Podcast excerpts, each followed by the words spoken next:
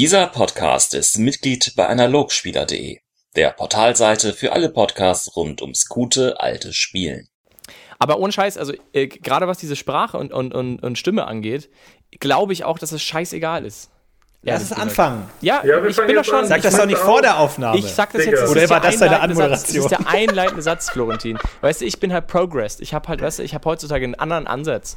Nachdem du letzte Woche auch mal ein bisschen Progress gemacht hast und gedacht hast, warum aufnehmen, habe ich mir jetzt gedacht, ich gehe mal einen Schritt weiter. Ich starte direkt ins Thema. Lassen wir das jetzt so drin, ja, als Aufnahme? Hallo Je willkommen. Hallo Internet! Je öfter man fragt, ob es drin bleibt, desto seltener, desto kleiner wird die Chance, dass es drin bleibt.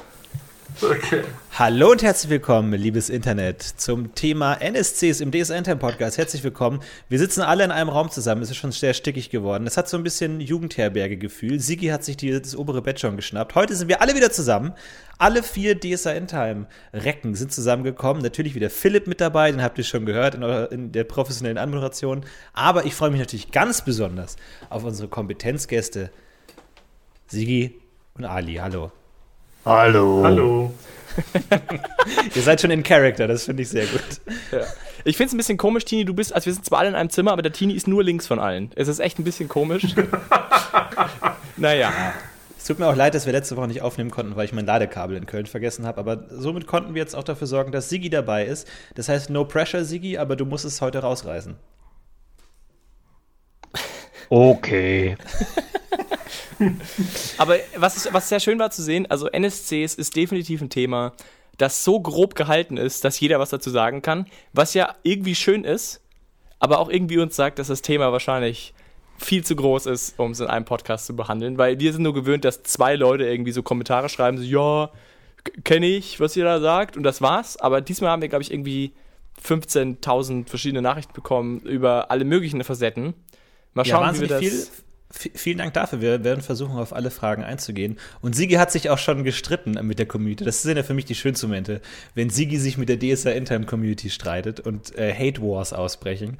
Also achtet, achtet auf, darauf, was ihr schreibt im Internet. Sigi ist direkt um die nächste Ecke. Also, ich weiß jetzt nicht, ob es direkt ein Streit war, aber es war zumindest ein Ansatzpunkt, wo ich, wo ich anderer Meinung zumindest Also ähm, erstmal, ja, war. Um erstmal schon mal alles zu klären. NSC oder NPC? Da geht jetzt erstmal schon 80 Hallo, Minuten Deutsch. Diskussion. NSC?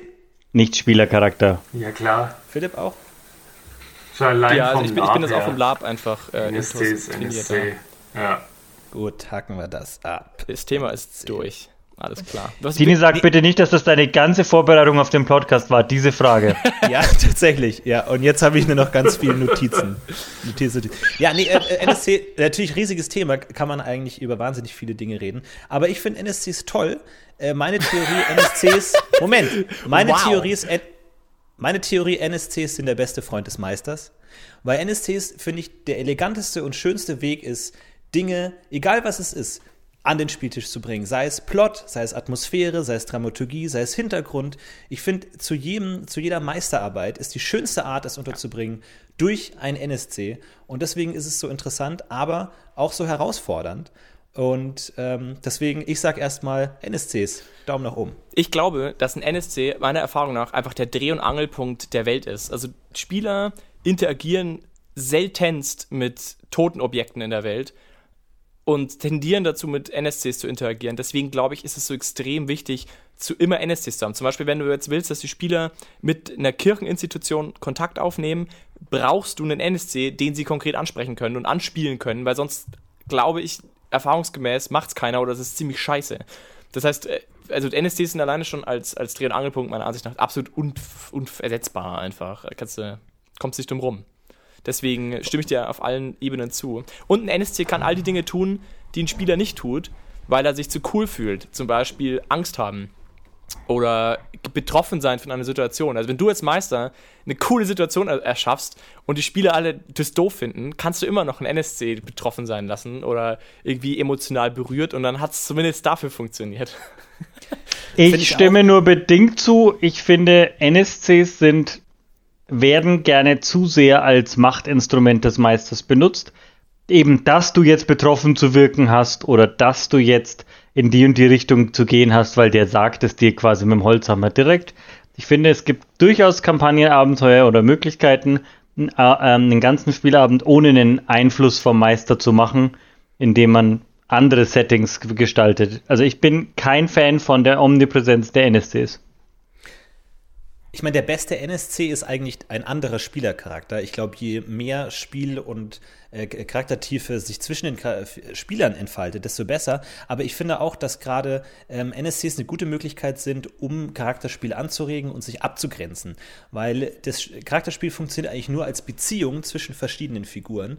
Und du kannst der mutigste Krieger der Welt sein, wenn du nicht mutiger bist als jemand anderes, dann findet es einfach nicht statt, dass du mutig bist. Es funktioniert nur dann, wenn du die, die kauernde Bauernfamilie hast, die sich vor den Orks versteckt. Nur dann kann der Krieger mutig sein.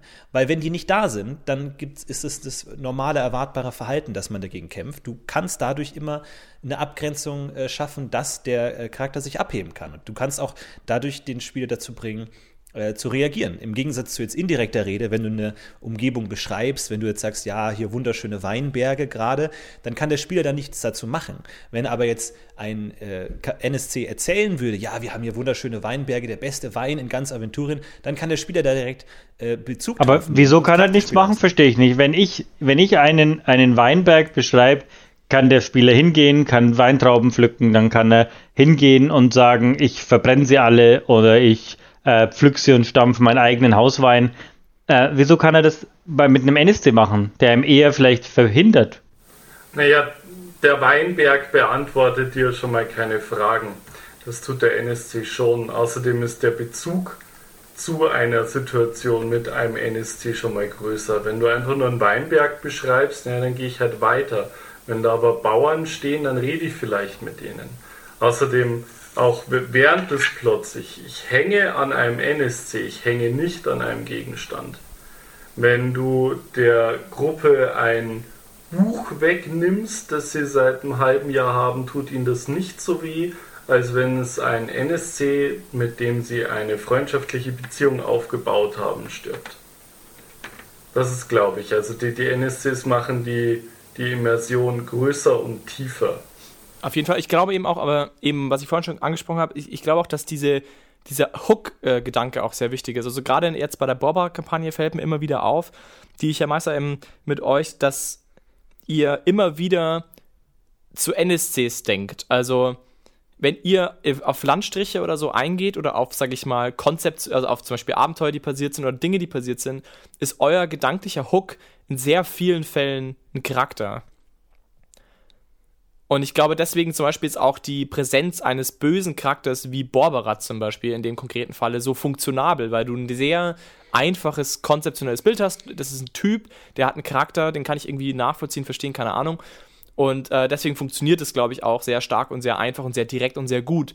Und genauso sehe ich euch auch handeln in der Welt. Also ich denke, dass ein NST schon nochmal allein deswegen schon eben so elementar ist für jede dramaturgische Gestaltung, aber auch eben für eine gesamtheitliche Welt, in der du agieren willst, ist es, glaube ich, wichtig. Wenn du sagst, okay, ich habe ein Abenteuersetting, das für sich stehen soll, dann kann ich mir, wie der Sie gesagt hat, sehr gut vorstellen, dass du auf jeden Fall die, die Spiele auch äh, laufen lassen kannst. Aber ich glaube nicht, dass du dann davon ausgehen kannst, dass sie nochmal zurückkommen auf das Abenteuer und auf, auf Dinge, die in dem Abenteuer passiert sind, sondern ich glaube, dann würde man es in den meisten Fällen abgeschlossener betrachten, als zum Beispiel ein vergangenes Abenteuer, das dann jetzt erstmal keinen Schnittpunkt mehr hat mit der, mit der zukünftigen Welt. Also zumindest in meiner Erfahrung ist es ungefähr so. Ja, finde ich auch. Und ich glaube, du kannst auch gut gewisse Settings und Motive etablieren, die dir vielleicht für dein Abenteuer wichtig sind. Weil in der Regel existiert der Plot ja nicht im luftleeren Raum, sondern in irgendeiner Umgebung. Und du kannst eigentlich den immer schön unterstützen, indem du solche Settings eben anbietest. Und ich glaube, das funktioniert am besten durch NSCs. Jetzt mit dem Weinberg, wenn du jetzt den Weinbauern auftreten lässt oder irgendwie dann einen Weinkenner, der die Helden dann zu, einer, zu einem Glas Wein einlädt und erzählt, wie toll das Leben doch ist, wenn man sich die Sonne auf den Bauch scheinen kann, dann hast du schon mal vielleicht diese, dieses Motiv Landleben und hier ist die Welt besser als in der Stadt oder was auch immer, kannst du dadurch schon anspielen und die Helden können darauf reagieren. Nicht nur auf den Ort, sondern auf diese ganze Idee, ruhiges Landleben. Und dann kann der, der Krieger sagen, wie du kannst doch nicht den ganzen Tag voll rumliegen, du musst doch irgendwie äh, aktiv werden und stärker werden und für die Gerechtigkeit kämpfen und so und wohingegen der Streuner sich dann dazusetzt und das gerne macht und das auch im Gespräch besser ausgearbeitet werden kann, als wenn der Weinberg einfach nur als Ort existieren kann. Als NSC kann, man, kann er immer auch als Idee und Konzept existieren, zu dem sich die Spieler dann in Kontext setzen können. Wo ich dem Sigi aber auf jeden Fall recht gebe, ist, äh, wenn es um, um Macht geht und um ständige Präsenz. Also ich bin da auch schon über die ein oder anderen Abenteuer gestolpert, wo das durchaus schwierig ist, weil die Gruppe fast beständig ähm, NSCs dabei hat und da muss man als Meister schon sehr aufpassen, dass die nicht die Show stehlen. Ja, weil die Helden sind die Helden, nicht die Leute, die sie dabei haben. Und die können in der Situation schon mal den entscheidenden Zauber haben, aber es sollte halt nicht, nicht Usus sein, dass der NSC alles macht oder wie es auch in, gerade in älteren Abenteuern der Fall ist, man sich dann denkt, hey, warum rufen die mich eigentlich, wenn äh, ich nämlich irgendwas mache, was das Abenteuer nicht vorsieht, dann kommen die Omni-mächtigen Stadtwachen mit Level 30 um die Ecke und hauen alles kaputt. Warum brauchte man dann mich? Äh, gerade alte D&D-Abenteuer gehen da in die Richtung. Das, das finde ich ist eigentlich immer die, die größte Gefahr beim NSC, dass man sich selber so sehr vielleicht auch rein verliebt als Meister, dass der dann wichtiger wird als die Spieler. Und das darf halt auf gar keinen Fall passieren. Kann ich gar nicht nachvollziehen. Würde mir nie passieren. Finde ich aber einen absolut wichtigen Punkt. Und ich finde, da sollte es ein vielleicht unausgesprochenes Metaverständnis zwischen Meistern und Spieler geben, dass NSCs nur im absoluten Notfall mit der Gruppe mitgehen oder ein Teil der Gruppe werden. Dass, wenn es wirklich Teil des Plots ist, ihr müsst jetzt irgendwie diesen Prinzen eskortieren oder was auch immer, dann schon. Aber also ich finde es auch immer äh, nicht gut, wenn NSCs in der Gruppe sind, weil es einfach viele schöne Charaktermomente kaputt macht, weil man den NSC fragen kann. Oder wenn es heißt, ja, wir müssen jetzt über diesen Bergpass, ja, dann engagieren wir halt einen Führer oder sowas und dann ist halt der Führer immer dabei, den kannst du alles fragen und der nimmt dir viele Entscheidungen ab. Klar ist es realistischer, aber ich glaube, äh, man tut gut daran, wenn man das möglichst wenig macht. Wenn man einfach möglichst versucht, NSCs rauszuhalten, weil dann hast du immer dieses, ja, der kennt sich ja besser aus, der ist die Kompetenz, wir müssen keine Entscheidung mehr treffen, wir wollen jetzt nach links oder rechts gehen. Wenn, wenn es jetzt wirklich Teil des Plots ist, irgendwie einen Weg zu bestreiten, wenn es nur darum geht, dass man irgendwie über den Berg geht, okay. Aber ansonsten würde ich da wirklich davon ab, absehen. Und ich finde, das muss auch ein Metading sein, weil es ist oft einfach realistisch, dass man Leute mitnimmt. Wenn man irgendwie sagt, hier ist jetzt ein riesiger magischer Meteorit vom Himmel gestürzt, ja, lass uns einfach mal fünf Magier von der Akademie mitnehmen aber dann ist, finde ich, sollte das den Spielern klar sein, dass es metaperspektivisch einfach unschön ist, wenn man dann eigentlich nur dabei, daneben steht, während andere dann die Arbeit machen. Wobei ich sagen muss, ich habe da auch schon äh, andere Erfahrungen gemacht. Also ich finde das gerade, also immer im Kontext, aber wenn man zum Beispiel eine lange Kampagne spielt, finde ich eben, ist der Blick schon ganz anders. Bei euch in der Barbara-Kampagnengruppe bin ich durchaus manchmal ganz froh. Es gab jetzt auch vor kurzem die Gelegenheit, dass ihr eine Soldatin dabei hattet, ähm, die meiner Acht meines Erachtens sehr, sage ich mal, also konstruktiven Input dann geben konnte, einfach weil es mal was anderes war. Also ich glaube, da muss man schon auch irgendwie relativieren. Nochmal irgendwie. Es kann schon auch mal gut klappen. Auf jeden Fall, wenn, wenn der NSC eine klare Aufgabe, eine klare Rolle hat, jetzt was Klares darstellen soll, wie ihr seid hier in einer harten Gegend und dieser NSC repräsentiert das für euch oder sowas, dann schon. Aber ich meine nur als, als, als generelle Grundregel finde ich es gut zu sagen, NSC ist so wenig wie möglich, nur wenn es absolut ja. gewollt ist. Weil als Spieler kannst du immer unendlich viele NSCs herantreten, gerade wenn du Geld hast oder was auch immer. Aber es ist oft einfach unschön, weil dann einfach der Meister viel mehr spielt, als er eher der Meister spielt, als dass die Spieler spielen. Würde ich, ich jetzt so nicht unterschreiben, dass man die NSCs Ich kann es genauso unterschreiben. Nur dass ich das nach ich wollte, zu dem Thema wollte ich, wollte ich auch noch mal was sagen, weil ähm, Sigi, ich, also wir haben, glaube ich, in dieser. Ich wollte alle nicht unterbrechen, ich wollte nur kurz da einhaken. Ali, bring deinen Gedanken gern zu Ende oder ja. Philipp. Danke, danke Sigi fürs Moderieren. Ali, schieß los. Ich wollte eigentlich nur sagen, dass ich das nicht so sehe, dass man die NSCs immer auf jeden Fall raushalten muss, weil gerade zum Beispiel der Sigi, witzigerweise, in der Filiasson-Gruppe äh, haben wir ja beständig NSCs dabei und die stören nicht. Die machen auch das Spiel so nicht kaputt. Aber wie gesagt, man ist halt, und ich weiß nicht, also wenn dein Plot dadurch kaputt geht, dass die Spieler auf die Idee kommen, sich einen Führer zu engagieren, war vielleicht der Plot auch einfach nicht gut. Ähm, aber, ähm, also ich weiß nicht, ich finde nicht, dass man die da immer raushalten muss. Es verändert sich halt dann. Klar, wenn, wenn ähm, ein Führer dabei ist, sind halt dann andere Sachen vielleicht interessanter als äh, welchen Knoten man jetzt bei diesem Seil braucht. Ja, okay, ja, das macht halt dann der, aber gibt da genug andere Dinge, die man tun kann. Was schon, wo ich äh, beim, beim Teenie bin, ist halt der Effekt, dass es oft eigentlich eine Ordnungsmacht gäbe, an die man sich wenden kann. Und das muss ein, ein, ein Abkommen sein, dass man das halt nicht bei jeder Gelegenheit macht. Also, was weiß ich, ähm, es ist jemand entführt worden aus dem Dorf, naja, okay, dann gehen wir doch mal zuerst mal zu den Adligen, denen das, die, die Gegend gehört, dann gehen wir zu den verschiedenen Kirchen und wohlmeinenden Orden und wenn wir die durchhaben, dann fragen wir noch, noch den, was weiß ich, den netten Elfen, der im Dorfwald äh, wohnt, damit die das Problem lösen. Das darf es natürlich nicht sein. Ich würde mal interessieren, also Sigi ich glaube, wir haben da unterschiedliche Meinungen. Ich würde mal äh, schauen, also ich habe jetzt die Situation gehabt in einem Abenteuer, dass die Spieler eine, eine Meisterperson, eine sehr einflussreiche Meisterperson mitnehmen wollten, weil sie befunden haben, dass es Sinn machen würde. Und ich habe mich, es also war nicht unbedingt so geplant, ähm, und ich habe mich dann gefragt, was ich mache. Und ich habe dann die Spieler, also sie haben dann quasi versucht, die zu überreden, mitzukommen. Und ich habe dann am Ende OT zu den Spielern gesagt, ähm, ja, also es liegt an euch. Also ich werde ich werd jetzt, also mein, der NSC sozusagen wird diese Entscheidung nicht, nicht fällen. Es müsst ihr euch überlegen, ob ihr mitnehmen wollt oder nicht und dann müsst ihr die Konsequenzen tragen, sollten welche eintreten. Würdest du, also findest du das, also ich, ich erwarte, dass du das anders gemacht hättest. Was, was sagst du dazu, zu so einem Vorgehen? Also, ich bin, ich, ich bin ja kein NSC-Feind und wenn sie notwendig sind, dann ähm, ist, sind sie oft natürlich ein schneller Weg, ähm, Infos rüberzubringen, aus einer bestimmten Perspektive zu beschreiben. Und wie der Ali schon gesagt hat, äh, muss ich zwangsläufig in der Phileason-Saga NSCs verwenden und einsetzen und teilweise sogar hunderte von ihnen.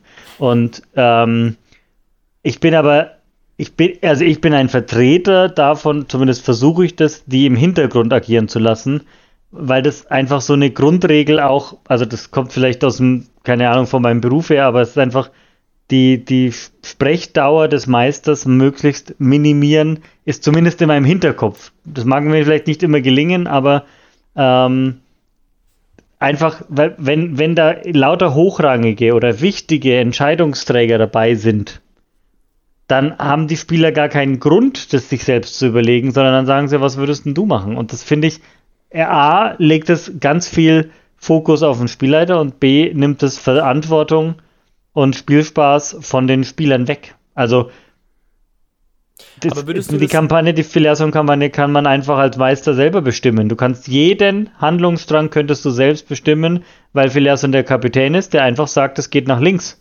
Kannst du entscheiden, was du willst als Spieler. Und das ist, finde ich, ein ganz, also das ist ein schwieriger Balanceakt. Aber wenn du jetzt die Situation hast, dass eben, sagen wir mal, es ist Filiason selbst, ähm, der von der Gruppe mitgenommen werden soll, der quasi einfach auch einen, äh, einen Einfluss hat und der Captain ist, würdest du dann dagegen spielen und würdest du sagen, okay, ihr braucht den NSC nicht, ihr, das bildet ihr euch jetzt quasi in Anführungszeichen ein? Nein, nein, nein. Oder würdest wenn du sie darauf okay, bestehen, wenn, wenn sie darauf bestehen, wollt, dass er mit dabei ist, dann ist er mit dabei. Aber wenn er nur mitläuft, ja, dann werde ich ihn nicht von mir aus in den Vordergrund spielen, sondern wenn sie ihn dann anspielen. Also so handhabe ich es zumindest in der Regel oder ich versuche es zumindest, dass, ähm, dass die, die NSCs nur, wenn sie angespielt werden, tatsächlich auch wirklich agieren, außer es passiert was Dramatisches, wo man sagt, ja, Moment mal, du frevelst den Zwölfen. Ähm, da muss ich dann jetzt schon einschreiten. Aber ich, ich sehe mich nicht als ähm, zusätzlicher Spieler in verschiedenen Masken am Tisch. Nee, das, das sehe ich. Nee, okay. Ah, okay. Also das. Hm. Weil die Schwierigkeit in dem konkreten Fall war, dass die Meisterperson eigentlich kein Interesse hat, mitzukommen. Ähm, aber ich den Spielern das nicht verwehren wollte, weil sie das eben gerne wollten. Ja, dann, dann, musst du einen Ingame-Anreiz schaffen, warum sie mitgehen will. Entweder ein Dokument, das ihn verpflichtet, Ja, ja, Geld. nee, nee, also das ist dann nicht das Problem. Aber du, du würdest auch auf jeden Fall sagen, da hat der Spieler die Oberherrschaft. Und auch wenn der NSC quasi in seiner Welt nicht wirklich unbedingt gern mit wollte und die Spieler aber das super gerne wollen würden und halt auch sich bemühen, würdest du sagen, okay, dann, also vielleicht abhängig davon, wie sehr sie sich bemühen, aber, Ja, aber dann ja, es, steht es ihnen frei und dann soll es die Entscheidung der Spieler an der Stelle sein. Ko- also kommt halt drauf an, ob wenn es, wenn es irgendeine Gräfin ist, die in ihre Burg einfach nicht verlässt Ja, ja, und die klar. Spieler sagen, das wäre aber voll cool, wenn sie mitginge, dann hätten wir mehr Möglichkeiten im Land, dann geht die Gräfin trotzdem nicht, Nee, weil nee, sie ist das klar, nicht klar, tut. Ja. Nee, klar, also es muss natürlich in, in Relation stehen, aber. Ja, aber ansonsten, ähm, wenn, wenn die Spieler, Spieler sich da wirklich da, da, da, dafür einsetzen und das wollen, ich glaube nur, ähm, je freier und je selbstbewusster die Spieler sind, desto weniger wollen sie tragende Rollen auch dabei haben. Ich denke, das eine bedingt das andere. Ein Spieler würde das nur einfordern, wenn er dem Meister mehr Verantwortung übergeben will. Und ich denke, das wollen erfahrene Spieler eher nicht. Die wollen das selbst anpacken.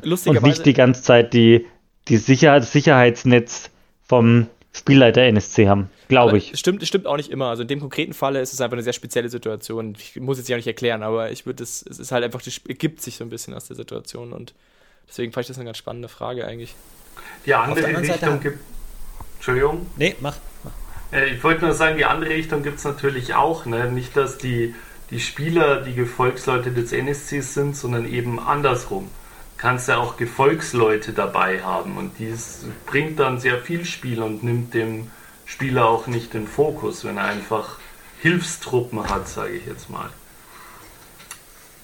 Die würde ich jetzt zwar nicht eine, eine ganze ewig lange Kampagne unbedingt mitschicken, aber das kann schon auch witzig sein, wenn die Spieler dann Hauptleute und Generäle mal sind an einer Stelle.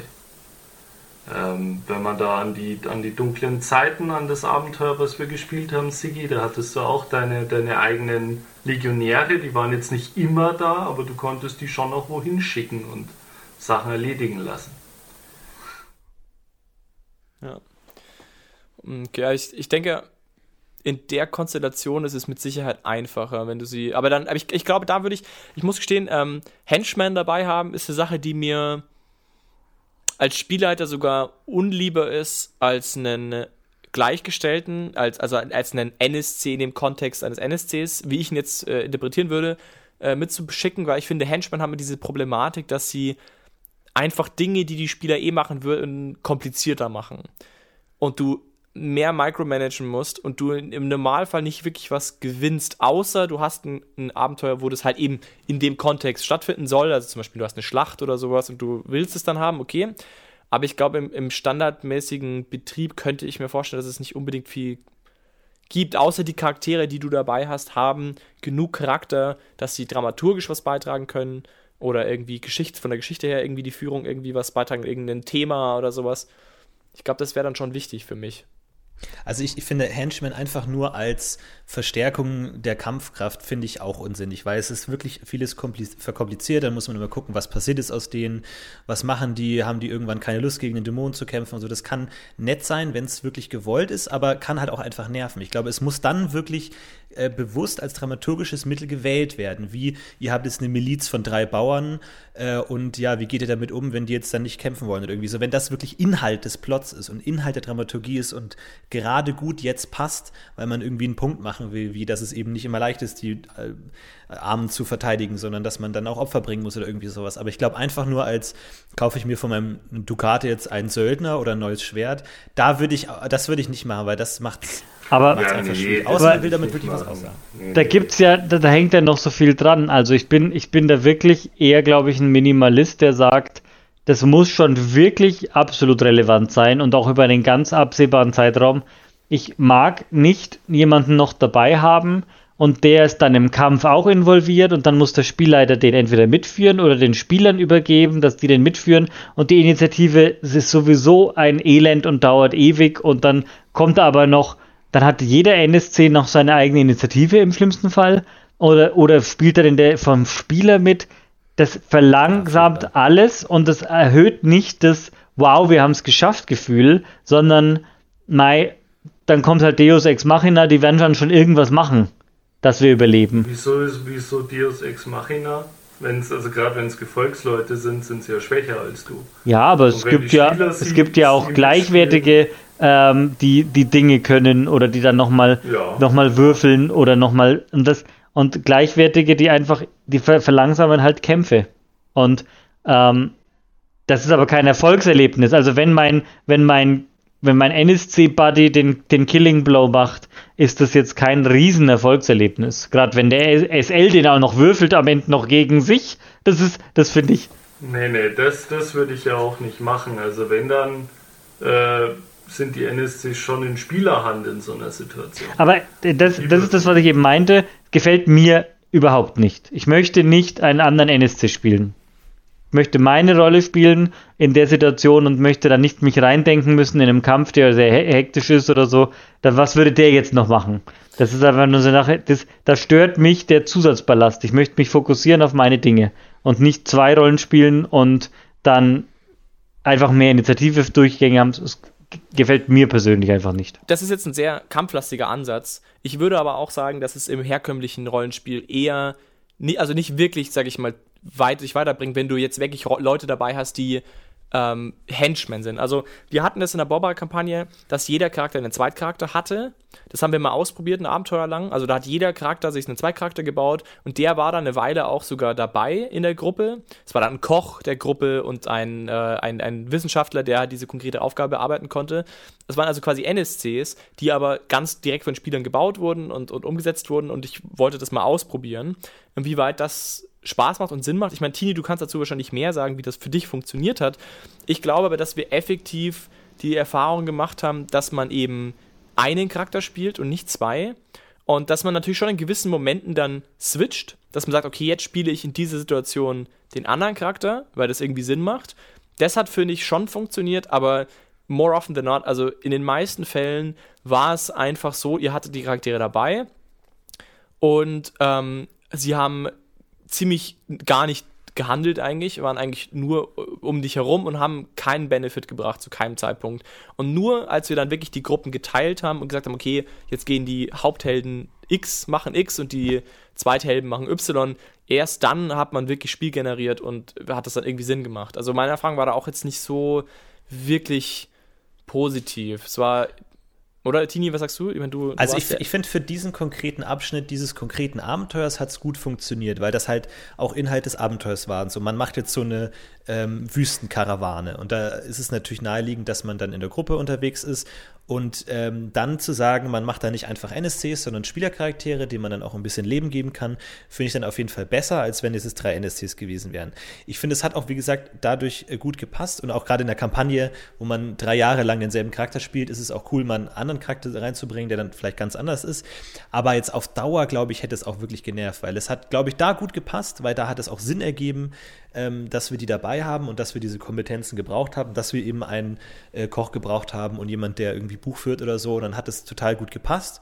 Und dann konnte man Sachen auslagern. Aber wie gesagt, ähm, auf Dauer nicht. Aber ich glaube, es ist ein gutes Beispiel dafür, wie NSCs sinnvoll eingesetzt werden können. Wenn sie einen konkreten Zweck erfüllen, wenn sie ein gewisses Abenteuergefühl vermitteln sollen, wie wir sind jetzt nicht einfach drei dahergelaufene Leute, die durch den Wald schleichen, sondern wir sind jetzt Teil Anführer einer Inselkarawane oder einer, Insel, einer äh, Wüstenexpedition, dann ähm, glaube ich, ist es schon sinnvoll und dann kann man da auch was reinbringen.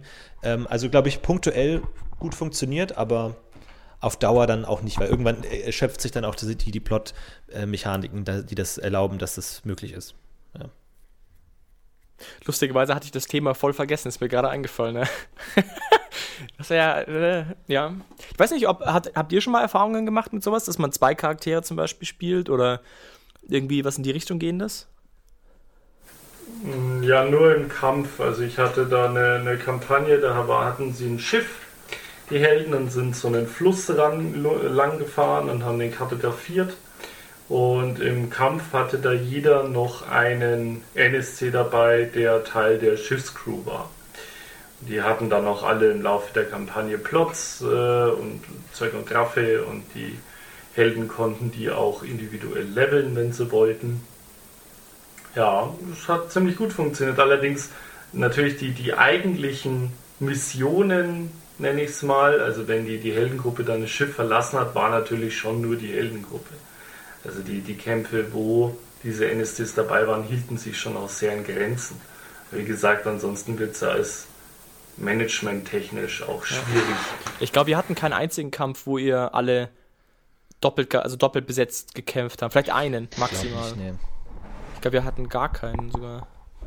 Oder einen? Weiß ich gar nicht. Bin ich sicher. Ja. Ich wollte ich, mal noch. Also, Entschuldige. Nee, ich hätte jetzt auch was anderes angefangen, aber mach du.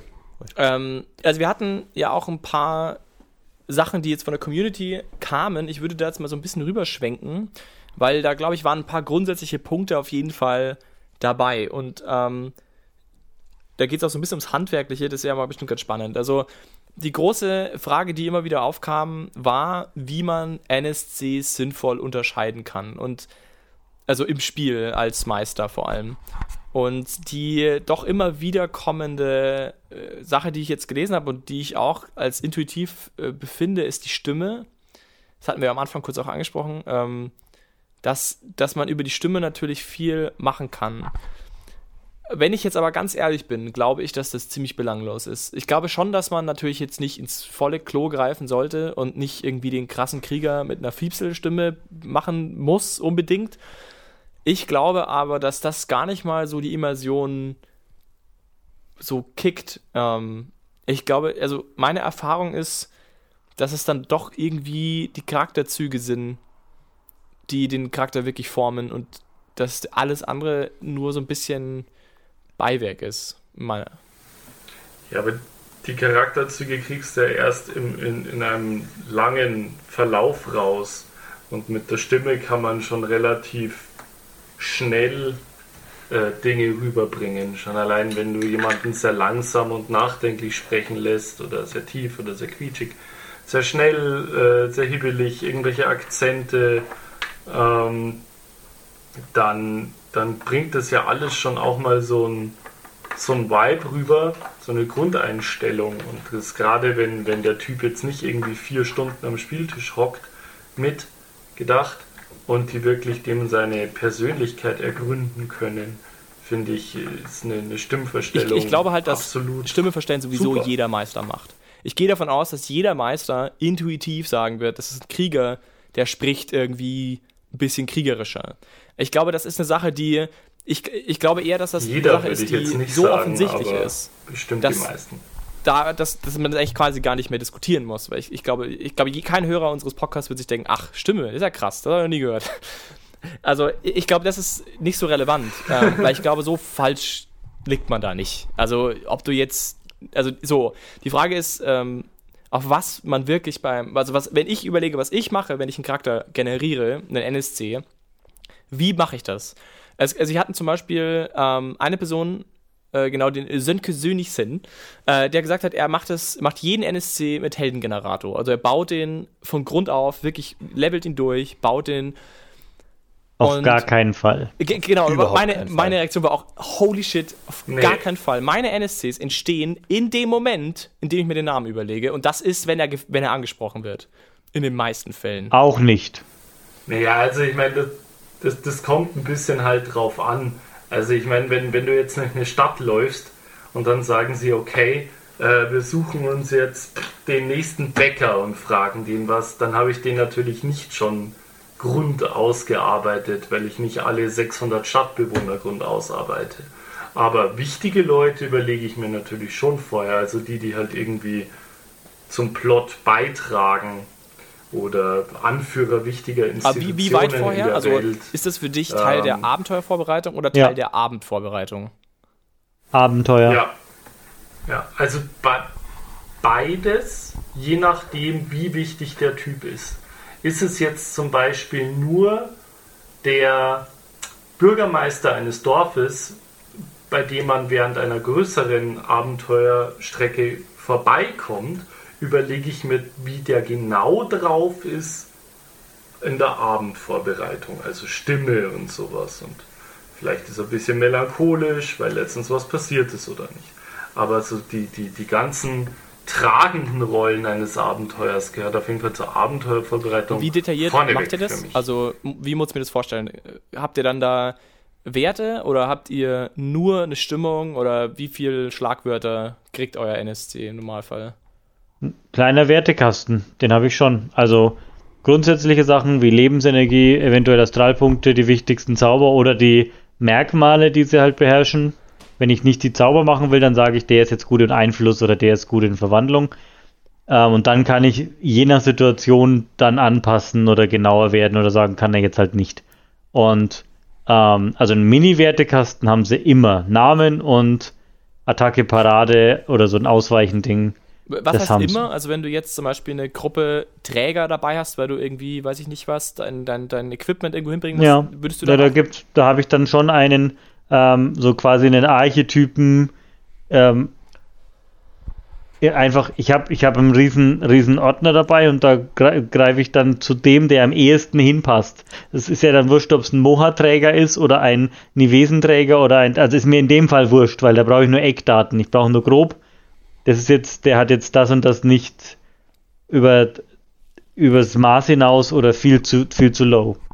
Aber ich habe ich habe die NSCs habe ich schon mit, ähm, ich meine, da gibt es ja jetzt in DESA 5 eigentlich, also ich finde ja diese ganzen Kaufsachen, finde ich ja jetzt nicht den besten Griff, Glücksgriff von DESA 5 von Ulysses, aber diese Meisterpersonen, genauso auch wie diese Purpurbände, ähm, da kann man jetzt bestimmt auch äh, mich zerreißen drüber, dass ich das sage, aber ich persönlich finde das sehr anregend, da die Geschichten zu lesen und die ähm, verschiedenen Charaktere, weil da gibt es ganz viele ähm, Ideen, die die da bringen, wo man selber nicht drauf kommt, weil man oft im gleichen Wasser fischt und oft sind die alle sehr ähnlich im eigenen ähm, Stil und ich, also da empfehle ich oder mache ich, die lese ich gern, also dieses ähm, Grandengaukler, Gelehrte, auch diese kleinen Kurzgeschichten. Man kriegt dann schon so einen Eindruck, wie tickt der, ohne dass es sich auf zwei Wörter reduzieren lässt. Weil wenn ich alle, jeden NSC auf zwei Wörter reduziere, dann ähneln sie sich halt super schnell, weil Adjektive sind nicht unendlich. Also, also die gängigen. Äh, ich will auch ganz kurz was sagen zum, zum Thema NSCs darstellen. Also ich möchte ganz, also ich stimme dir, ich möchte erstmal widersprechen. Ich mag diese Bücher überhaupt gar nicht, aber ich komme gleich dazu, warum. Erstens finde ich, ist es wichtig zu sagen an jeden Meister, der Tipp von mir, so wenig NSCs, wie es nur irgendwie geht. Ich glaube, und ich glaube, das äh, repräsentiert der Kommentar. Da sind wir uns schon einig äh, repräsentiert der Kommentar von Sönke auch. Meister verlieben sich, glaube ich, manchmal sehr in NSCs und finden die super toll und bauen dann noch mehr und ähm, überlegen sich da tolle Hintergrundgeschichten und alles. Aber der Spieler kann sich, wenn es hochkommt, zwei Namen merken. Aber wirklich einfach zwei. Nee, also ich, da haben wir vielleicht andere Spieler, aber Ach, wirklich zwei bleiben ihm immer im Gedächtnis und vielleicht auf Nachfrage mehr, aber das wirklich so auch. wenig wie es geht. Schaut euch einen Film an und fragt euch nach dem Film, wie viele Namen ihr kennt von den Figuren. In der Regel fast keine. Also gut, vielleicht bin ich auch einfach also, bescheuert, aber Ali, ich muss da nur kurz einhaken. So leid es mir tut, ich weiß in Shadowrun vielleicht nicht mal zwei. Tomcat und den anderen weiß ich schon gar nicht mehr. Ja, genau. Und du ich weiß, du liebst sie, du liebst sie beide. Ja. Nee, das hat nichts mit Lieben zu tun, das hat ein bisschen auch, also ich meine, schau mal, in der Filiazon-Kampagne stelle ich mich doch auch nicht hin und vergesse die Namen von allen Crewmen. Ich meine, äh, ich glaube, glaub, du hast als Meister und als Spieler da völlig unterschiedliche Sichten drauf. Als, als Meister lebst du ja in deinen NSCs. Du weißt genau, wer die sind, was die machen, wie die heißen, warum die genau den Titel haben und wie viele Orden die haben. Aber als Spieler ist dir das alles erstmal egal. Du, du spielst erstmal deinen eigenen Charakter, denkst, ah, wo ist der Plot? Wie viele Edelsteine müssen wir jetzt suchen, um den, die heilige Krone zu machen und so. Und diese NSCs müssen wirklich gut sein, damit sie dir in Erinnerung bleiben und damit du den Namen merken kannst.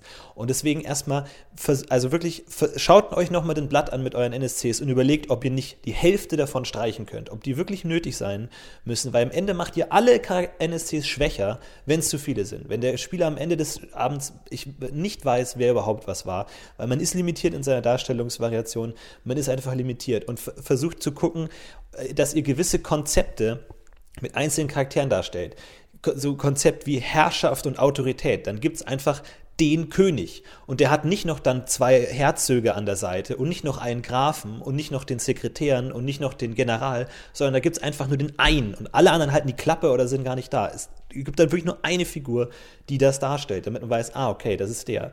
Und äh, ich glaube, es ist wichtig, und deswegen mag ich diese Bücher nicht, weil da immer nur so Hintergrundgeschichten sind und so. Und das ist in der Regel nicht das, was für mich interessant ist an einem NSC, weil Hintergrundgeschichte sind in der Tiefe. Und die Tiefe ist mir, ist ja erstmal zweitrangig. Der NSCs muss erstmal oberflächlich funktionieren. Der Spieler muss. Ja, du hast da schon recht. Der muss, das, das Oberflächliche ist das Erste, was sie sehen. Das ist ganz richtig. Aber ich finde, das Oberflächliche kriegst du relativ schnell hingebastelt, auch durch diese Meisterpersonen, Random-Tabellen, die es ja in jedem System gibt, auch in Aber DSA, Tabellen auch in D&D. Nein, warte, diese Würfelsachen, wo du dann sagst, hat kein besonderes Aussehen, ist ein bisschen trampelig, hat Narben, entstelltes Gesicht, hat eine schiefe Nase, ist einäugig und Aber hat einen unsteten Blick. nicht. Doch, das interessiert mich, nicht, schon, weil das ist das ja, okay. Erste, was sie sehen. Nee, aber mich Das ist interessiert das nicht, Erste, der was du beschreibst. Hat. Mich interessiert auch nicht, ob der blonde Haare oder schwarze Haare hat. Charaktere, finde ich, müssen auf den ersten Blick durch wirklich Dinge äh, hängen bleiben, die auffallen. Durch Marotten zum Beispiel. Wenn, wenn du deinem, äh, wenn du jetzt im, im Treppenhaus begegnest du deinem Nachbarn und du sagst ihm, hier, der unter uns, dann beschreibst du den nicht mit, der hat schwarze Haare, sondern dann sagst du, ja, der, der immer laut flucht oder sowas. Das sind so Dinge, die hängen bleiben. Ja, aber das Nicht ist ja bei diesen Tabellen auch mit dabei, diese, diese Angewohnheiten und die, die, ähm, dass der starke Blähungen hat oder sowas. Das ist ja da auch mit dabei. Das sind so Okay. die Dinge, die du, die du instant auf den ersten Blick kriegst. Und du beschreibst schon, äh, das ist die mit der fetten Warze auf der Wange. Das sagst du gut, schon. Ich, ich, ich will nur unterscheiden. Ich finde, es gibt gute Attribute und Attribute, die nicht so effektiv sind. Ich finde, oft sind diese äußerlichen Attribute nicht so wichtig, weil die man nicht darstellen kann. Du sagst einmal, wenn die, die, die Figur beginnst, der hat eine dicke Warze auf der Nase und das war's. Und dann den Rest des Abenteuers wirst du das nicht nochmal erwähnen. Das Spiel hat's vergessen. Weil der, der Ja, Spieler muss außer es hat irgendwie eine, eine, eine große Signifikanz da oder es Klar, ist so klar. auffällig, dass Aber die Spieler sagen, geh mir zur Warzenfrau. Aber, alles, was das, du das Spieler stimmt. nicht 20 Mal sagst, vergisst Ja. er sofort. Die Und Äußerlichkeiten selber beschreibe ich auch fast gar nicht mehr, sondern ich habe für meine NSCs habe ich einen Stapel von Bildern und ähm, wenn's, wenn einer kommt, weil ich habe selbst herausgefunden, mein, mein Vokabular ist einfach limitiert, was Äußerlichkeiten betrifft. Und die sind, die, die sind dann entweder schön oder hässlich. Und dieses Normale mit, mit leicht, genau, aber als, genau, es ist völlig egal, aber du kannst nicht nur, also meiner Meinung nach nur 0815 und ein Bild. Ich stelle da halt ein Bild hin, ganz schnell, auch egal, ob es ein wichtiger oder unwichtiger NSC ist, ein Bild, dann habe dann hab ich die Äußerlichkeiten abgehakt und dann kann ich die Art, wie der ist, beschreiben. Ich finde, viel wichtiger sind Dinge, die man am Spieltisch darstellen kann und die den Charakter da irgendwie interessant machen. Also wirklich Marotten. Überlegt euch Marotten. Keine Ahnung. Aber Figur nicht eins- jeder hat Marotten und dann übertreibst du es auch und es wird ein bisschen Ja. zum Klamauk. Nee, nee, Den nein, normalen stopp, Charakter muss man auch darstellen. Hau, hau das Beispiel raus, Tini. Also zum Beispiel eine Figur, die vergisst ständig Worte. Und du sagst, und dann, ja, bin ich durch die, ähm, ähm, ähm, so, und dann müssen die Spieler sagen, durch die Tür gegangen, so, und schon hast du die, vergisst du die Figur erstmal nicht. Weil du hast eine Interaktion und du hast die Figur, das ist der Typ, der immer die Worte vergisst. Hast du sofort ins Gehirn gebrannt. Wirst du so schnell nicht vergessen. Und dann kann der dir den Plot erzählen oder ein Schwert verkaufen oder irgendwas, was halt der Inhalt gerade ist, weil der ist in der Regel auch wichtiger und interessanter für die Charaktere.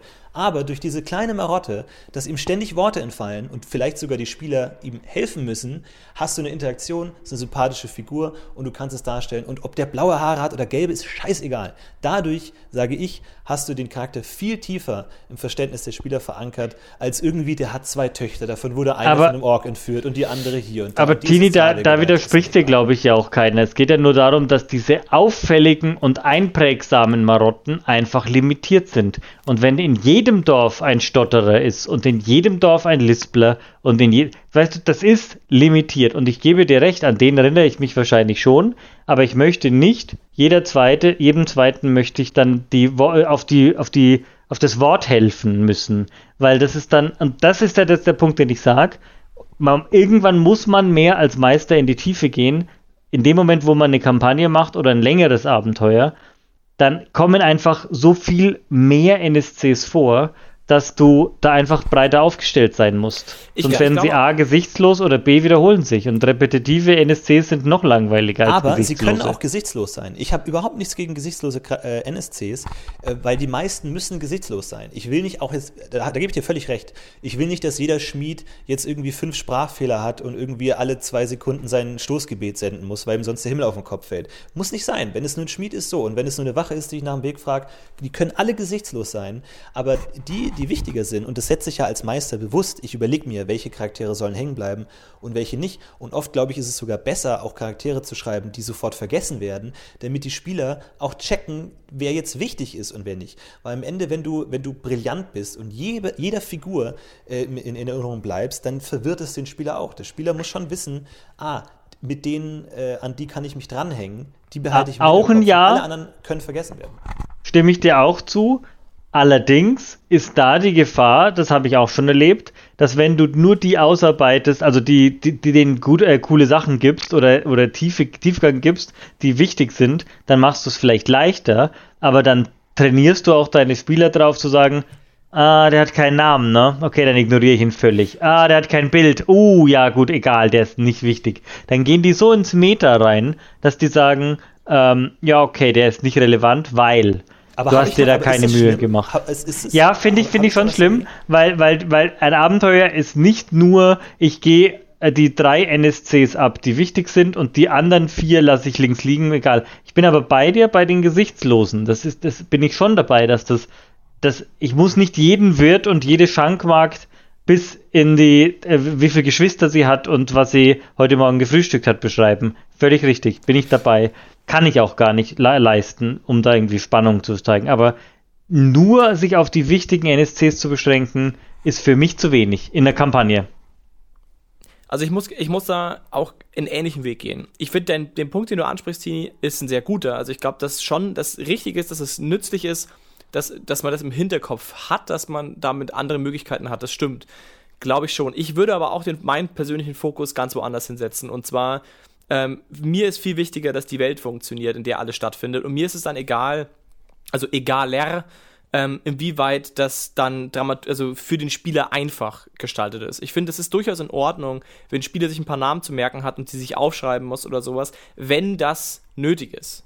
Also das, den, also ich würde nicht so weit gehen, wie du gehst, glaube ich. Sehe ich auch so es kann durchaus Namen äh, mehr als drei, vier wichtige Leute geben in der Kampagne, mit denen ich zu tun habe. Also ich weiß nicht, äh, ich finde auch das ein bisschen zu sagen, dass die Spieler sich nicht mehr merken können. Wenn ich mir eine moderne Serie angucke, muss ich mir doch auch mehr als drei Leute merken können. Also. Ich glaube, ich glaub, wenn man die Serie analysiert, gar nicht wirklich. Ich glaube, äh, dass eine gute Serie auch so konzipiert ist, dass du einen überschaubaren Pool an wichtigen Charakteren hast. Und alle anderen ja. können auch vergessen werden und dienen anderen Zwecken. Dann hast du halt die, die, die nervige Schwiegermutter, die eine Funktion erfüllt, aber die als Charakter, als Figur, als, als Tiefgang gar nicht so wichtig ist und wo du den Namen auch nicht ja. kennst.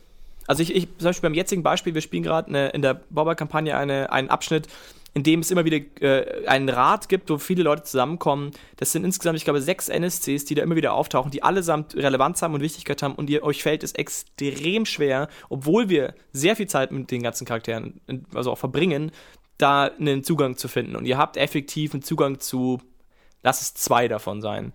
Und der Rest ist auch da. Ähm, und ist völlig egal. Also ich stimme dir auf jeden Fall zu, dass man nicht viel mehr erwarten kann von einem Spieler. Ich glaube, ein Spieler tendiert dazu, sich spezifische NSCs herauszupicken und Probleme damit zu lösen, weil es ja irgendwie auch egal ist. Es macht ja, wenn du sagst, ich muss ein Schwert kaufen gehen, dann willst du eigentlich jetzt nicht äh, oder irgendwas Einfaches lösen, ich möchte eine Frage stellen, dann willst du nicht irgendwie den richtigen NSC finden, sondern du willst halt irgendeinen NSC haben, der sinnvoll passt, den gehst du da hin und klärst die Sache. Das ist, denke ich, eine Vorgehensweise, die dem Spieler durchaus naheliegt und die Sinn macht. Ähm, also da stimme ich dir auf jeden Fall grundsätzlich zu. Ich glaube, ich würde nur nicht so radikal dann sagen, okay, und deswegen konsequent verzichte ich auf alles. Ich glaube, ich glaube, es gibt durchaus Gründe, ein Abenteuer anders zu gestalten. Alleine deswegen, weil zum Beispiel bei diesem Ratsituation, wenn man halt diese konkrete militärische Situation halt irgendwie darstellen möchte, da gehören halt einfach gewisse Entscheidungsträger dazu. Die müssen da halt irgendwie sein und da kann man jetzt entweder alle ignorieren und halt sagen, okay, ich minimiere ihre Charakter Charakteristik aufs Minimum oder du spielst sie einfach jedes Mal konsequent an und der Spieler muss da durch. Und ich glaube, ich würde eher auf zweiteres schielen, glaube ich. Ich würde sagen, ne, für mich gehört in diese Ratsituation, gehören halt diese sechs NSCs aus folgenden Gründen. Da ist es dann okay, wenn ein paar davon nicht hängen bleiben, aber ich werde trotzdem konsequent die an den Tisch bringen und die werden da sein. Was, was wir jetzt äh, auch schon quasi so halb angesprochen haben, ohne es direkt angesprochen zu haben, äh, ist das Verwenden von Bildern. Der Sigi hat es gerade erwähnt, dass er ein Bild hinhält. Das mache ich auch so. Äh, spart Mach ich nie so. sehr viel Wurstelei, weil jeder hat dann gleich das gleiche Bild im Kopf.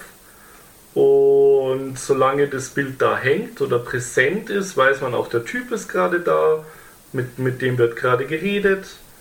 Ähm, ja. Finde ich als Spieler erstaunlicherweise eher sogar störend, Bilder. muss ich sagen. Ja. Also nicht, dass ich das blöd finde, ein Bild zu haben. Ich finde es, meine Immersion ist es aber nicht förderlich. Ich finde es manchmal eher irritierend, wenn ich ein klares Bild habe, wo der Meister sagt, so sieht er aus und nicht anders. Finde ich nicht, also finde ich, wenn überhaupt, störend. Es ist ziemlich egal. Effektiv ist es egal, aber ich würde es nicht bevorzugen. Ich muss zugeben, dass ich mir oft, wenn es Bilder gegeben habe, oft tatsächlich die Figuren nicht so vorgestellt habe wie auf den Bildern irgendwie, weil das dann, ich, ich meine, es ist natürlich schon eine Orientierungshilfe, dass man grob ähm, was hat und jetzt wirklich sieht, ah, okay, alter gebrechlicher Mann, aber das hätte man auch beschreiben können. Ähm, ich bin auch nicht so ein mega großer Fan von Bildern, weil ich, wie gesagt, das Aussehen nicht so wichtig finde, weil nicht das Aussehen nicht letztlich das ist, was hängen bleibt. Ähm, aber ja, ich meine, es- warum nicht? Es schadet ja jetzt auch nicht. Also, Ich meine, das Gute an einem Bild im Vergleich zu einer Beschreibung ist halt, dass das Bild da ist und bleibt. Du kannst Ja, so- einmal sagen, ja. und er ist übrigens gebrechlich. In dem Moment trinkt aber zum Beispiel Spieler 4 Grad sein Spezi und hat dir nicht zugehört und oder hat nicht mitgekriegt, dass es jetzt ein Zwerg ist, mit dem man redet oder so. Also das da ist ein finde ich guter halt Punkt. Bilder schon gut. Das ist halt so ein, so ein kontinuierlich, das ist der Typ, um den es gerade geht, so guckt er aus. Ich finde, es ist ein Und noch dazu, noch dazu wenn, wenn ich was beschreibe, haben die Spieler ja immer gleich die Vermutung, oh, das ist wichtig. Wenn ich sage, ah, und er hat übrigens so ein Amulett, ne? Dann gleich, ah, was ist das für eins, da, da, da, lass was drauf hüpfen, bla bla blub. Wenn ich aber ein Bild habe und der hat halt irgendwie ein krasses Amulett, verstehst du, was ich meine? Ja. Dann ist es halt ähm, eine, eine subtilere Art, das rüberzubringen, dass der gerade viel Schmuck trägt. Stimmt. Zum Beispiel. Und ich finde es auch tatsächlich ein gutes Mittel als äh, ähm, Gedächtnisstütze. Das, weil ich, ich würde versuchen, meine Spieler so gut es geht zu unterstützen, ähm, weil die sich an wenig erinnern können und es viel Aufwand ist. Und ich glaube, wenn du tatsächlich so die wichtigsten Figuren auch, also wie so eine Personenkonstellation, einfach darstellen kannst und die auf dem Spieltisch legen, vielleicht sogar mit einer Konstellation wie der ist der Vorgesetzte von dem und der ist mit dem verheiratet, so grob, glaube ich, das könnte dann wirklich gut sein, weil dann, wie gesagt, der Spieler immer, wenn er mal kurz Zeit hat, sich das angucken kann, ins Gedächtnis rufen kann. Und äh, wie gesagt, die Charaktererklärung findet ja oft nur einmal statt pro Person. Und das ist ein dauerhaftes, finde ich gut. Also für den Zweck ähm, finde ich es gut. Nicht nur nicht notwendigerweise für die Immersion, aber für die Organisation ähm, des, Spiel, des Spielers finde ich es äh, ganz gut. Weil dann, vor allem dann, ist, es macht es macht's auch flüssiger, weil dieses Nachfragen beim Meister, wie hieß der nochmal, ist auch immer blöd, anstatt dass du einfach sagen kannst, ja, wir sollten jetzt hier zu Xorolan gehen. Ähm, dann brichst du einfach diesen einen OT-Moment raus und machst es flüssiger. Ähm, allein als, als Gedächtnisstütze finde ich es find dann schon ganz gut. Richtig, gerade als Gedächtnisstütze. Anna, Auch wenn du dir ne, den Namen vielleicht nicht merken kannst, weil er einen komischen, tulamidischen sonst wie was Namen hat, ähm, an das Bild kannst du dich halt dann erinnern. Und dann kannst du sagen, ach ja, da, der, genau, das war da der, ja, der Karawanentyp da, genau. Wie ist der denn noch? Ah ja, Ivan. Ah ja, gut. Also ich finde Bilder total wichtig tatsächlich. Also ich meine, ich, ich verstehe schon das, das ist halt wie wenn, wenn dann Bücher irgendwann mal verfilmt werden und dann sagen alle Leute, also mein Aragorn hat da ganz anders ausgeschaut. Das ist natürlich schon ein Punkt. Ich würde mich da jetzt auch nicht so drauf versteifen. Ich glaube, ob jetzt Bilder oder nicht, ist, glaube ich, jetzt kein großes Thema. Äh, Da, glaube ich, macht es einfach jeder, wie er will. Aber das Thema Organisation und, und, und LSC-Verwaltung ist ein Thema, das auf jeden Fall auch in den Kommentaren immer wieder aufkam. Und ich meine, das ging jetzt gerade, was du gesagt hast, Tini, ja genau in die Richtung. Und ich muss gestehen, ich habe da auch noch keine gute Lösung gefunden. Deswegen äh, finde ich das eigentlich ganz spannend, dass man das vielleicht so mal überlegt, sich, dass man Bilder sammelt äh, und dann ein SC zuordnet, weil also mein Problem momentan ist gerade in der Borbarer Kampagne, dass ich mir eigentlich schon den Anspruch mache, dass eben, weil ich eben der Meinung bin, dass NSCs diese Hooks sind in, in Regionen und Orte und auch in Geschichten, dass ich versuche, alle NSCs, die ihr in irgendeiner Weise, in, mit denen ihr interagiert und die für euch hängen bleiben, dass ich mir die aufschreibe und dann wiederverwenden kann zum Beispiel oder dass ihr die ansprechen könnt, dass die dann noch bestehen in irgendeiner Art von, sag ich mal, Archiv. Und momentan passiert es einfach über eine Liste, was aber halt immer das Problem birgt, dass wenn das Zeug halt fünf Jahre alt wird, es für mich irgendwann schwierig wird, noch zu wissen, was es jetzt eigentlich war. Ähm, weil einfach so gut mein Hirn nicht ist und ich dann irgendwie durch die alten Bücher wälze und mir überlege, ah, wo hatte ich den jetzt gerade nochmal eingeführt? Äh, und also da könnte das natürlich vielleicht eine ganz hilfreiche Idee sein, dass man sagt, okay, vielleicht ist ein Bild dann sag ich mal, hilft dir einfach da die Erinnerung ein bisschen besser zu ich halten. Ich war jetzt ehrlich gesagt auch ein bisschen überrascht für dein, über deine absolute Abneigung. Also ich verstehe, dass ein Overflow vielleicht stören kann, aber ich kann nicht ganz verstehen, wie man das dann so vehement ablehnt, weil einfach für mich der, das, der Vorteil eines Bildes ähm, auf der Hand liegt. Also, naja, also ich will jetzt keine so Worte, zack, so ist es. Also ich, ich will es jetzt ja, aber ich finde Worte schöner. Ich bin, aber ich bin auch jemand, der ja. gerne erklärt. Also, aber das ist ja genau der so Punkt. Die Aussage war Sprechzeit reduzieren und das kannst du halt zum einen machen, indem du einfach Situationen, die nicht so viel, also natürlich eine Grusel oder eine stimmungsvolle Szenerie, ja, da lege ich auch kein Bild auf und sage, so, das ist jetzt, das ist jetzt schön. Sondern da muss man natürlich die Situation beschreiben und nicht einfach sagen, schaut euch das schöne Bild an, so ist es. Aber ähm, ich glaube schon, dass das rauskommt, dass dieser Mangrovenwald ähm, seine tiefen Wurzeln in das Wasser und hängen lässt. Und weißt du, das kannst du auch mit einem Bild und dann so, ah, ja, das sind Mangroven, cool, ja, jetzt. Und dann sind auch alle sich sicher, äh, haben das gleiche Bild vor Augen und wissen, alles klar, die ja. Wurzeln hängen da tief, da kann man dazwischen vielleicht sogar ein Nachtlager aufbauen. Und das haben sie sonst halt einfach nicht. Außer also, das ist halt immer schlimm, wenn unterschiedliche Bilder in der Gruppe kursieren, was die Situation gerade ist ja. und halt auch mit wem man gerade redet. Aber dann sagt einer irgendeinen Blödsinn, dann passiert Mist und dann heißt er, wieso hat der jetzt so reagiert? Ach, das war einer von der Stadtwache. Ich dachte, wir reden mit einem Bäcker. Naja, passiert halt nicht, wenn du Bild da hast. Also ich möchte es auch natürlich, so vehement wie ich das gerade abgesprochen habe, ist es natürlich auch nicht. Mir ist es grundsätzlich eigentlich eher egal. Ich würde aber schon sagen, dass es, ähm, dass ich, ich bin halt ein Mensch, der, also auch als Meister, das ist wahrscheinlich auch das Schlimmste und Beste an meinem Meisterstil. Für manche der Wahnsinn, für manche gut. Ähm, ich, ich erkläre gern und viel und ich finde, das ist für mich ein Teil, auch mit dem Spiel zu interagieren. Und für mich ist es auch, wenn ich zuhöre als Spieler, eine Sache, die ich lieber mache, wenn mir der Meister erklärt, wie die Sache aussieht. Und es ist mir dann auch egal, wenn ich es nicht gleich verstehe, weil wenn Missverständnisse entstehen, finde ich das manchmal eigentlich auch einen schönen Moment mit der Welt zu interagieren, weil sich dann also natürlich kann es auch frustrierend sein, ist klar, aber es kommt meines Erfahrung, meiner Erfahrung nach jetzt nicht so oft vor, dass man sich da so krass missversteht und ich finde es dann eigentlich auch immer eine schöne Interaktion, wenn man nicht auf dem Bild zeigt und sagt, schau mal, ja, hier ist doch so ein, so ein, äh, so ein, so ein hier eine, eine Wurzel, kann ich da nicht XY drum binden? Das kann man natürlich machen, aber ich finde es schöner, wenn man sagt, pass mal auf, du hast doch gesagt, das sind ganz viele Bäume, finde ich da auch eine Wurzel. So, ich, ich finde, das ist eine Interaktion, die ich persönlich schöner an einem Tisch finde und wo ich. Ja, aber die machst du doch nicht kaputt dadurch, dass du ein. ein Nein, die mache ich nicht kaputt damit, aber ich, ich finde es grundsätzlich nicht, nicht so wirklich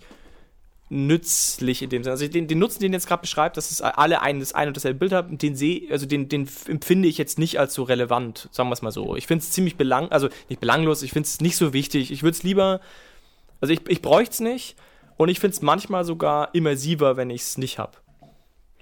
Es ist jetzt aber kein so großes Thema. Ich würde jetzt nicht, wollte jetzt nicht den Eindruck vermitteln, dass es mein leidenschaftliches Thema ist. Mir im Ende dann egal, macht ihr. Aber ich, nur kurz, weil ich habe, Tini möchte auch, aber nur kurz, ich ticke jetzt zum Beispiel äh, ganz anders. Also ich bin ein ja, ganz ich anderer. Ja. Ich, ich möchte nicht, dass der Meister mich zuschwallt. Der soll mir kurze Informationen geben und wenn es mich interessiert, dann frage ich nach. Und ich möchte nicht schon vorab Erklärungen haben, weil manche Situationen reizen mich und dann möchte ich mehr wissen. Und das kann, die Wahl habe ich ja gar nicht, wenn du mir eine Situation erstmal ausführlich erklärst da muss ich es ja anhören. Ja gut, ja, aber ich, wo, wo ich dann schon beim, beim Philipp bin, ist, dass manchmal der Situation halt wurscht ist, ob sie dich interessiert. Also dem Tsunami ist egal, ob du den interessant findest oder nicht. Der spült dich halt trotzdem weg. Ja, aber das ist ja nicht, das ist ja nicht die Aussage, sondern wenn der, dann ist es ein Tsunami, da musst du mir nicht, da muss nicht jede Welle erklärt werden und dann, dann weiß ich, alles klar, Tsunami, ich möchte das und das, ich schaue mir das an, erkläre mir die Situation oder beschreibe das. Und also mir geht es darum, ich möchte da die Wahl haben und in dem Moment, wo der Meister spricht, habe ich keine Wahl. Die Wahl kriege ich erst, wenn er ruhig ist. Ja, aber er muss ja schon mal sprechen, um dir überhaupt Wahlmöglichkeiten aufzuzeigen. Was kannst du denn alles tun? Was ist denn alles um dich herum? Und das aber halt so knapp wie möglich. Das ist dein Ansatz. Ja, das ist gut, das genau. schon. Also ich, ja. ich sehe das eben Ja. anders. Ich glaube aber, dass das genau der Punkt ist, in dem wir uns inhaltlich, also wirklich konzeptionell sehr am meisten unterscheiden. Aber das ist ja gerade eben der, der Unterschied.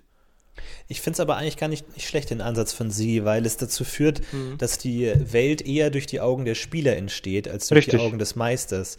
Weil natürlich jede Figur auch selbst die Umwelt anders wahrnimmt. Und man dann auch als Meister vielleicht die Umwelt so gestalten kann, dass sie für den Spieler interessant ist. Dass, äh, Ganz genau. jetzt, wenn, keine Ahnung, ein Gaukler in der Gruppe ist und dann er- erklärst du den Marktplatz und dann fragt er, sind da andere Gaukler? Dann kannst du sagen, oh ja, und die sind, die sind grottenschlecht, die machen eine grottenschlechte Show. Dann hast du sofort einen Impuls für den Spieler, als wenn du einfach den Marktplatz mit jedem einzelnen Stand erklären würdest und halt gerade nicht auf die Idee kommst, dass da vielleicht auch Gaukler sein könnten. So kannst du immer Impulse von den Spielern aufgreifen und dann entsteht die Welt auch sinnvoll und nicht einfach nur statisch. Und Ja, gut, ja, aber, aber genauso. ähm, da kann es aber dann genauso gut passieren, dass der Spieler halt irgendwas macht, das in der Situation dumm ist, weil du ihm nicht erklärt hast, warum das gerade dumm ist. Zum Beispiel, ja, okay, ihr seht auf der anderen Seite von dem Canyon, da ist so eine Brücke drüber und da brennt ein Lagerfeuer. Dann sagt der Spieler, ja, okay, cool, ich gehe da hin und schau mal, ob da jemand sitzt. Ja, die Brücke stürzt ein, weil die ist übrigens super wackelig. Ja, habe ich halt jetzt nicht erklärt, ne? Hättest ja fragen können, ob die Brücke was taugt. Ich glaube, es ist einfach eine, eine konzeptionelle Frage. Aber- ich denke, aber- es ist beides, äh, beides legitim. Da, das, also. das, das, du nimmst ihm ja die Verantwortung ab, nachzufragen, indem du schon sagst, ähm, also da ist eine Schlucht und da ist eine Brücke, die ist übrigens sehr wackelig und sieht schwierig aus. Und da, ähm, auf, da nimmst du es ja schon ab, der soll doch nachfragen. Und wenn er einfach sagt, ich gehe da rüber, dann kannst du, mhm, du gehst auf die Schlucht zu und jetzt fällt dir auf oder jetzt machst du eine Wahrnehmungsprobe. Also ja, aber dann sagst du es ihm ja auch. Nein, aber du hast die, die, der hatte ja davor die Wahl zu gehen, verstehst du? Er hatte davor die Wahl, sich zu entscheiden und hinzugehen. Und Es ist aber keine echte Wahl, weil er will ja so oder so über die Schlucht, weil von der anderen Seite kommt er ja her. Der sagt dann nicht, okay, wir drehen jetzt um und gehen jetzt nach Gareth. Aber ich verstehe den Sigi schon. Ich finde, du baust halt die Welt dann einfach um den Spieler herum auf. Es ist ein bisschen wie Lazy Loading. Du lädst halt das nach, was der Spieler sich anschaut. Ich kann das durchaus verstehen. Ich finde es aber ähm, vom Ansatz her einfach nicht. Also ich, ich glaube, dass meine Prioritäten einfach andere sind. Also ich verstehe, was du meinst, aber ich würde den Spieler da an der Stelle äh, nicht, nicht auf die, auf die Weltlade-Plattform stellen. Aber wie gesagt, ich glaube, das ist, ist halt der Unterschied. Und ich, finde- ich finde das Beispiel mit dem Feuer gar nicht so schlecht. Ich würde aber auf jeden Fall eine gewisse passive Wahrnehmung unterstellen. Das, und das vielleicht sogar von den Kompetenzen abhängig machen. Dass, wenn der erfahrene Avis-Geweihte jetzt losgeht, dann äh, kriegt er natürlich schon mit, dass der Weg unsicher ist. Aber es kann ja auch ein interessantes Spiel sein, dass jetzt der, der Tölpel, der noch nie in der äh, Umwelt war, einfach auf das Lagerfeuer losrennt und Genau. dadurch in eine Situation gerät, weil er eben die Welt anders wahrnimmt. Es passiert ja auch häufig so, dass du irgendwas siehst und dann läufst du los und dann wirst du fast vom Auto überfahren. Wenn der Meister jetzt gesagt hätte, und da kommt gerade ein Auto von links, dann hätte es diese Situation nie gegeben, dass du direkt vom Auto überfahren bist. Na, aber zum Beispiel, dass da schon mal eine Straße ist, könnte er doch sagen. Ja, gut, ja, auf der anderen Seite der Straße, ja, aber ich finde, also ich, ich finde, da darf man dann auch nicht unfair werden, dass du denn den Spieler äh, Brett bricht und du fällst in, nach unten und bist tot. Das ist dann unfair, da hast du den Spieler für was bestraft, was er nicht gemacht hat. Aber dass er dann zumindest äh, äh, Brett bricht und wenn er dann noch die Intuitionsprobe verpasst, dann bleibt er halt, muss er hängen bleiben und dann müssen die anderen ihn hochziehen oder irgendwie sowas. Also da wir, muss wir dann, schwanken nur ein bisschen vom Thema NSC, glaube ich, ab. Ich Ja. möchte Denk, auch über was- diesen. Ja. Ich, ich möchte noch, äh, ich möchte aber bei diesem bleiben, bei diesem ähm, um den Spieler herum. Sönke schreibt nämlich weiter, NSCs müssen mit Tiefe ausgearbeitet werden. Und wenn ich ein Wort nicht mag, dann ist es Tiefe, weil niemand weiß, was das bedeutet, Tiefe. Das hört man auch immer so in Filmen. Der Charakter hat keine Tiefe und es weiß niemand, was das bedeutet. Und ähm, ich glaube, viele verstehen als Tiefe einfach ein, ein Wulst an Hintergrundgeschichte, an eine gewisse Ausarbeitung, was mich überhaupt nicht interessiert. Ist mir völlig egal, ob du drei oder acht DIN A4 Seiten Geschichte zu dem Charakter gespielt hast. Was ich finde, bei NSCs selbst haben keine Tiefe, können keine Tiefe haben. Sie können nur eine Tiefe entwickeln in Beziehung zu Spielern. Kein NSC hat für sich eine Tiefe, sondern Finde ich nicht. Barbarat hat auch eine Tiefe ohne Aber dass finde ich nicht, nur weil der, der, der Charakter äh, der Spieler kommt mit der Problematik, die Borberat ausdrückt, in Verbindung. Und dadurch gibt es eine Tiefe. Wenn du sagst, vor 500 Jahren gab es mal einen verrückten Zauberer, das ist, interessiert mich nicht. Aber wenn du sagst, okay, der hat die absolute Freiheit für den Menschen äh, äh, will er haben und was sind die Gefahren davon, dann sagt der Spieler, ah, klingt doch gut, aber bla. So, es entsteht alles nur durch, die, durch den Connection zum Spieler und erst dann werden Figuren überhaupt interessant. Weil der kann für sich, es kann es in irgendeiner wie gesagt, die Figur für sich ist nicht interessant.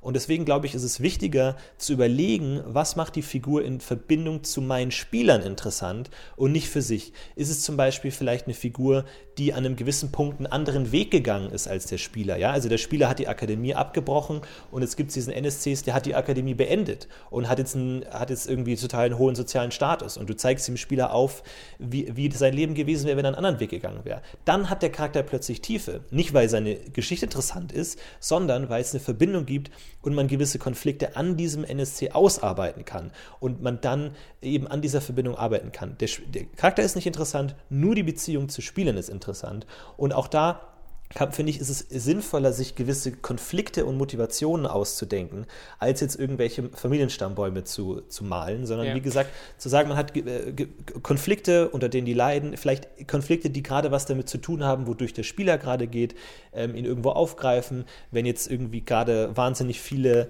ähm, gotteslästerliche Leute in der Gruppe sind, dann lass jemanden auftreten, der durch seinen Glauben total krass ist und äh, da, da, da dann was entsteht. Aber ich finde, es ist immer wichtig, an die Verbindung und Beziehung zum Spieler zu denken, weil anders existieren NSCs nicht. Ich glaube, ich würde es ein bisschen anders formulieren. Also ich, ich, ich finde, du, das genau, ich wollte lustigerweise vorhin was sehr ähnliches sagen und ich glaube, es ist genau dasselbe, was du meinst. Ich würde es nicht so machen. Ich finde die, die, die Grundidee, dass du es auf eine Lebensgeschichte zum Beispiel von einem Spieler beziehst, jetzt irgendwie zu weit gegriffen. Dass du sagst, okay, der hat das gemacht ja, und der macht es irgendwie anders. Ja. Genau. Ich würde, das ist, finde ich jetzt, äh, ist ein bisschen in die falsche Richtung geschossen, aber ich glaube, das Thema, ich sage jetzt mal, Thematik in einem äh, NSC, das, so hätte ich es jetzt formuliert. Das ist, glaube ich, der Punkt, wo, den ich jetzt äh, gefunden hätte weil ich genau das so sehe wie du. Ich finde auch, dass ein NSC vor allem dann interessant wird, wenn er eine Thematik bearbeiten kann, mit denen die Spieler interagieren können. Und da stimme ich dir an einem Punkt zu. Wie auch immer er das schafft, also ist egal, aber wenn du eine Thematik irgendwie schaffst darzustellen, mit denen die Spieler irgendwie anecken, diskutieren können, wo auch Meinungsverschiedenheiten stattfinden können, dann hast du eigentlich Tiefe, glaube ich, wie du es jetzt definiert hast, ungefähr erschaffen. Und ich glaube, es ist egal, wie viel, also du, du brauchst nicht viel Hintergrund, um die Punkte auszuarbeiten. Wenn du sagst, es ist halt ein Bauer, der zum Beispiel im Krieg, den die Spiele zu verantworten haben, alles verloren hat, dann braucht ihr genau diesen einen Punkt als Hintergrundgeschichte und es reicht. Er hat seinen Hof verloren und seine Familie vielleicht.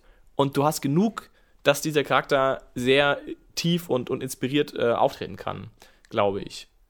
ich, ich Weil es eben der richtige Punkt ist, der da gesetzt wird. Total. Und du kannst deinen Spielern total gut durch NSCs helfen, weil oft überlegen sich Spieler, Spieler lieben ja ihre Charaktere und überlegen sich wahnsinnig viel und überlegen sich auch tolle Konflikte oder irgendwie ja, interessante Sachen. Punkt, ja. Aber sie können es nicht ausspielen, weil oft in der Gruppe sich gewisse ähm, Systematiken eingespielt haben und man nicht mehr darüber redet, dass man früher mal irgendwie Matrose werden wollte, aber dann nicht konnte, weil bla. Oh, sondern ähm, es ist dann interessant, sowas kannst du dann mit anderen äh, NSCs darstellen. Aber das muss auch wirklich Sinn ergeben. Wenn, wenn, mir, wenn ich kein Kind habe und plötzlich oder nichts mit Kindern zu tun habe und jetzt in ein Bauernhaus reinkomme und da liegt ein Kind im Sterben, ist es traurig, aber es ist nicht interessant. Es hat noch wirklich keine Tiefe. Aber wenn ich gerade ein Kind zurücklassen musste, weil ich in Abenteuer gezogen bin und dann treffe ich auf die Bauernfamilie, die ein sterbendes Kind hat, dann ist es interessant und dann hat es eine gewisse Tiefe. Nicht, weil die Geschichte an sich tief ist, sondern weil man dann Fleisch hat, das man bearbeiten kann und wo dann der Spieler auch irgendwas von sich selbst preisgeben kann ähm, und seinen Charakter ausspielen kann. Anstatt dass es einfach nur eine Geschichte ist, wo man zuhört und dann sagt, okay, danke, wir wollten eigentlich nur hier schlafen, ciao. Help. Wir sind außerdem auch schon wieder bombenmäßig über der Zeit. Deswegen. Ähm, wir haben noch einiges vor uns. Wir haben noch einiges vor uns. Ich, also, ich glaube, wir schießen es. Aber wollt, was wollt ihr vielleicht dazu noch äh, was sagen? Scheißen wir jetzt einfach mal drauf. Wir brauchen uns ja nicht da einengen lassen von der Zeit. wollt ihr dazu noch was hinzufügen, ihr zwei Gäste? Ich sehe mich ja schon weniger als ein Gast, ehrlich gesagt, als ja, so ein Regular. Ne? Also das wollte ich mal. Nein. Ähm, Im Herzen bist du es auch. Also äh, zu, zu dem Thema Tiefe ist, glaube ich, ganz viel gesagt worden. Ich halte halt mich da jetzt kurz. Ich denke, durch die Interaktion kommt viel Tiefe, dadurch, dass du angesprochen wirst auf Themen und dann darauf reagierst und ähm, mit den Spielern da interagierst, glaube ich, entwickelt sich viel. Du, man kann sich vorab was überlegen. Ich würde es aber auch nicht zu ausführlich machen, weil dann A, bist du vielleicht als Spielleiter nur enttäuscht, dass du die ganzen Infos nicht angebracht hast oder anbringen konntest. Und es geht für mich auch ins Thema Zeitmanagement. Also es bringt mir nichts, wenn ich da fünf Romane schreibe und die Spieler den NSC auslassen. Und das heißt, die Konsequenz ist, ich zwinge sie irgendwie dazu, mit dem was zu machen, damit ich die Infos ranbringe. Und genau das möchte ich eigentlich nicht. Und, und das heißt, genau deswegen, wenn sie es ignorieren, ja. ignorieren sie es und es tut mir nicht weh, weil dann nehme ich meine Energie oder meine Kreativität und die, ich gehe nochmal drauf zurück und da hole ich mir eben Anreize aus diesen Bänden, diesen lila Bänden, weil da nämlich trotzdem einfach andere Ideen sind, als ich sowieso in meinem Wurstwasser immer rumfahre. Ja gut, aber da kann man ja auch Romane lesen. Nehmen, Klar, kannst Bücher, andere Sachen machen. aber das, das, das finde ich genau. Sender unbedingt, aber die sind natürlich genau dafür gemacht. Aber das ja, finde ich genau richtig. Für mich halt kompakter. Finde ich genau richtig, Sigi. Das, das ist, äh, schlägt genau in der Kerbe, dass man sich eben nicht fünf DIN A4 Seiten überlegen soll, sondern einfach nur einen Konflikt. Konflikt Elternschaft. Und das ist einfach nur ein Wort, das, wenn es nicht angesprochen wird, egal, dann hast du ein Wort umsonst gearbeitet, aber wenn es angesprochen wird, kannst du daraus weiter mehr improvisieren. Und dann musst du auch nicht genau wissen, wann das Kind geboren wurde und welches Sternzeichen hat. Das ist alles scheißegal. Sondern du kannst darauf dann hin improvisieren und den Dialog dramaturgisch emotional interessant machen, anstatt ja. Informationen zu sagen. Was man da noch dazu sagen muss, natürlich gehört aber auch dazu, wie die Gruppe ist. Es gibt einfach Spieler, die wollen sofort schon krass harte Fakten, weil die einfach so drauf sind und ähm, da kann man sie nur bedingt vertrösten. Wenn man weiß, man hat solche Leute drin oder das ist ihr Spezialgebiet, dann muss man ein bisschen genauer vorbereiten.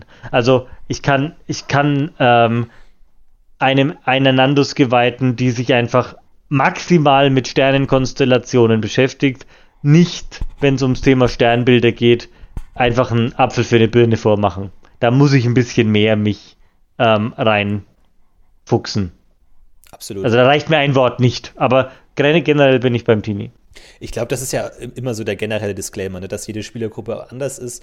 Und wenn man jetzt Spielergruppen hat, die einfach Spaß daran hat, Rätsel zu lösen und den Drachen zu töten, dass man dann nicht immer super dramaturgische Sachen ausarbeiten muss, wenn die da keinen Bock drauf haben. Aber äh, vielleicht schon, es ist natürlich nur, wie wir es sehen oder wie wir es gerne hätten. Ich finde aber ähm, auch da wichtig, man, es ist so einfach, durch NSCs den, den Spieler einfach glücklich zu machen. Es gibt gute Möglichkeiten, durch NSCs Spieler und deren Charaktere einfach ins, ins Rampenlicht treten zu lassen und mal einen schönen Moment zu geben. Irgendwie, es reicht oft nur, wenn, keine Ahnung, ein, ein äh, alter Magier oder den, den, den Magier in der Gruppe lobt oder einfach, wenn der zaubert, sagt, oh, nicht schlecht oder sowas in der Richtung. Oder wenn du irgendwie der, der Krieger in der Gruppe von einem in der Kneipe angemacht wird und der ihm einfach auf die Fresse haut und die ganze Kneipe dreht sich in Ehrfurcht davon weg. Das sind immer gute Möglichkeiten, einfach um solche Dinge zu machen, weil die in der Gruppe oft nicht mehr stattfinden ab einem gewissen Punkt, weil man sich so gut kennt und so gut weiß, was der andere kann, dass man oft nicht mehr so so diese klassischen Erfolgserlebnisse außerhalb von jetzt ist der Drache tot ja. ähm, bekommt. Und das ist immer gut, einfach um seine, ich glaube, da haben Spieler einfach, es ist so einfach, ihnen damit Spaß äh, zu, zu, bringen und glücklich zu machen und Bock darauf zu machen, ihren Charakter auszuspielen. Wenn du einfach sagst, okay, du kannst das gut, du kannst das gut. Und wenn einfach der Streuner nur gefragt wird, hey, wo ist hier die beste Kneipe? Würfel mal auf Gassenwissen. Ja, mega gut. Ja, da hinten. Ey, geil, Dankeschön. Und das war's schon. So, und dann musst du gar nicht äh, viel mehr machen. Aber der weiß, okay, das kann ich und die Umwelt, ich habe einen Wert für die Umwelt. Und das, glaube ich, ist ähm, ein sehr, sehr schönes Gefühl für den Spieler, ja. weil man nicht immer einen Wert für die Spielergruppe hat in, der, in, in so einer offensichtlichen Weise. Ja. Ich glaube zum Beispiel, und äh, das finde ich auch ganz einen wichtigen Punkt. Zum Beispiel beim, beim Ali spiele ich ja auch äh, in einer Spielergruppe und wie viel Energie ich als Spieler darauf investiere, die ganzen Aspekte meines Charakters, die ich persönlich für wichtig erachte, irgendwie an den Tisch zu bringen, ist, glaube ich, äh, schon beschreibend dafür. Also ich glaube, wie, wie, wie, äh, wie elementar ich das auch für meinen Charakter definiere, was für Punkte ich wirklich dann effektiv umsetze. Und äh, ich meine, je mehr ich den Shit, den ich mir überlege, dann irgendwie auch an den Mann bekomme, desto frö mehr freue ich mich. also ich denke mal, das, das würde ich auf jeden Fall total unterschreiben. Ich, ich glaube aber auch, jetzt muss ich nochmal ganz kurz auf den Punkt zurückgehen mit, dem, mit der Welt und wie die Welt kreiert wird. Ich glaube aber auch, dass das vor allem dann in dem Kontext eben funktioniert, wenn du eine beschriebene, also eine ne, ne große Welt auch schon angelegt hast, in die die, Welt, die die Spieler auch dann kennen. Also vor allem dann wird es halt interessant, wenn du die Umwelt schon griffig um dich herum hast. Also wenn du sehr linear deinen Plot verfolgst und sehr charakterspezifisches Abenteuer baust und sehr aus der Sicht des Charakter Charakters, kann ich mir vorstellen, dass es schwieriger sein könnte, dann so eine Umwelt zu simulieren, die, ähm, die genau dieses Gefühl vermitteln kann. Ich glaube, das ist schon so eine Sache, die, die man mit viel Feingefühl dann vielleicht machen muss die nicht ganz einfach sein kann. Ja, darf natürlich auch nicht überarten, es darf natürlich auch nicht inflationär werden, aber ich glaube, das vergisst man manchmal vielleicht so ein bisschen und es ist einfach eine einfache Möglichkeit. Und wollen wir noch ein paar ganz simple Sachen abarbeiten? Ähm, auf Facebook wurden wir gefragt zu Sachen wie, wie geht man damit um, wenn ein Spieler nicht da ist? Spielt denn dann der Meister oder wie läuft das? Ich glaube, das kann man recht einfach beantworten. Wie handhabt Ist lustigerweise selbst bei mir in verschiedenen Gruppen unterschiedlich. Also mal so, mal so. Manchmal wird er ignoriert, manchmal ist er dann nicht mehr da, manchmal äh, wird er gespielt vom Meister, von einem anderen Spieler. Also es gibt alles. Wie macht ihr das, Sigi Ali? Möglichst, ich bin da auch wieder möglichst minimal, weil ich möchte den Spieler da nicht in irgendwelche äh, Situationen bringen, die er vielleicht nicht wollte. Ich möchte nicht für den sprechen. Ähm, also ich spiele eigentlich Spielercharaktere nicht gern als Meister. Also und ich möchte eigentlich, der ist für mich dann eher so wie bei The Gamers, steht der daneben und ist nicht ansprechbar und macht auch kein Outtime, so äh, kein, kein Ingame-Fragezeichen, so was ist mit dem los und ist er, ist er müde oder einfach, wir wissen, er ist nicht da, ignoriert's. Ja.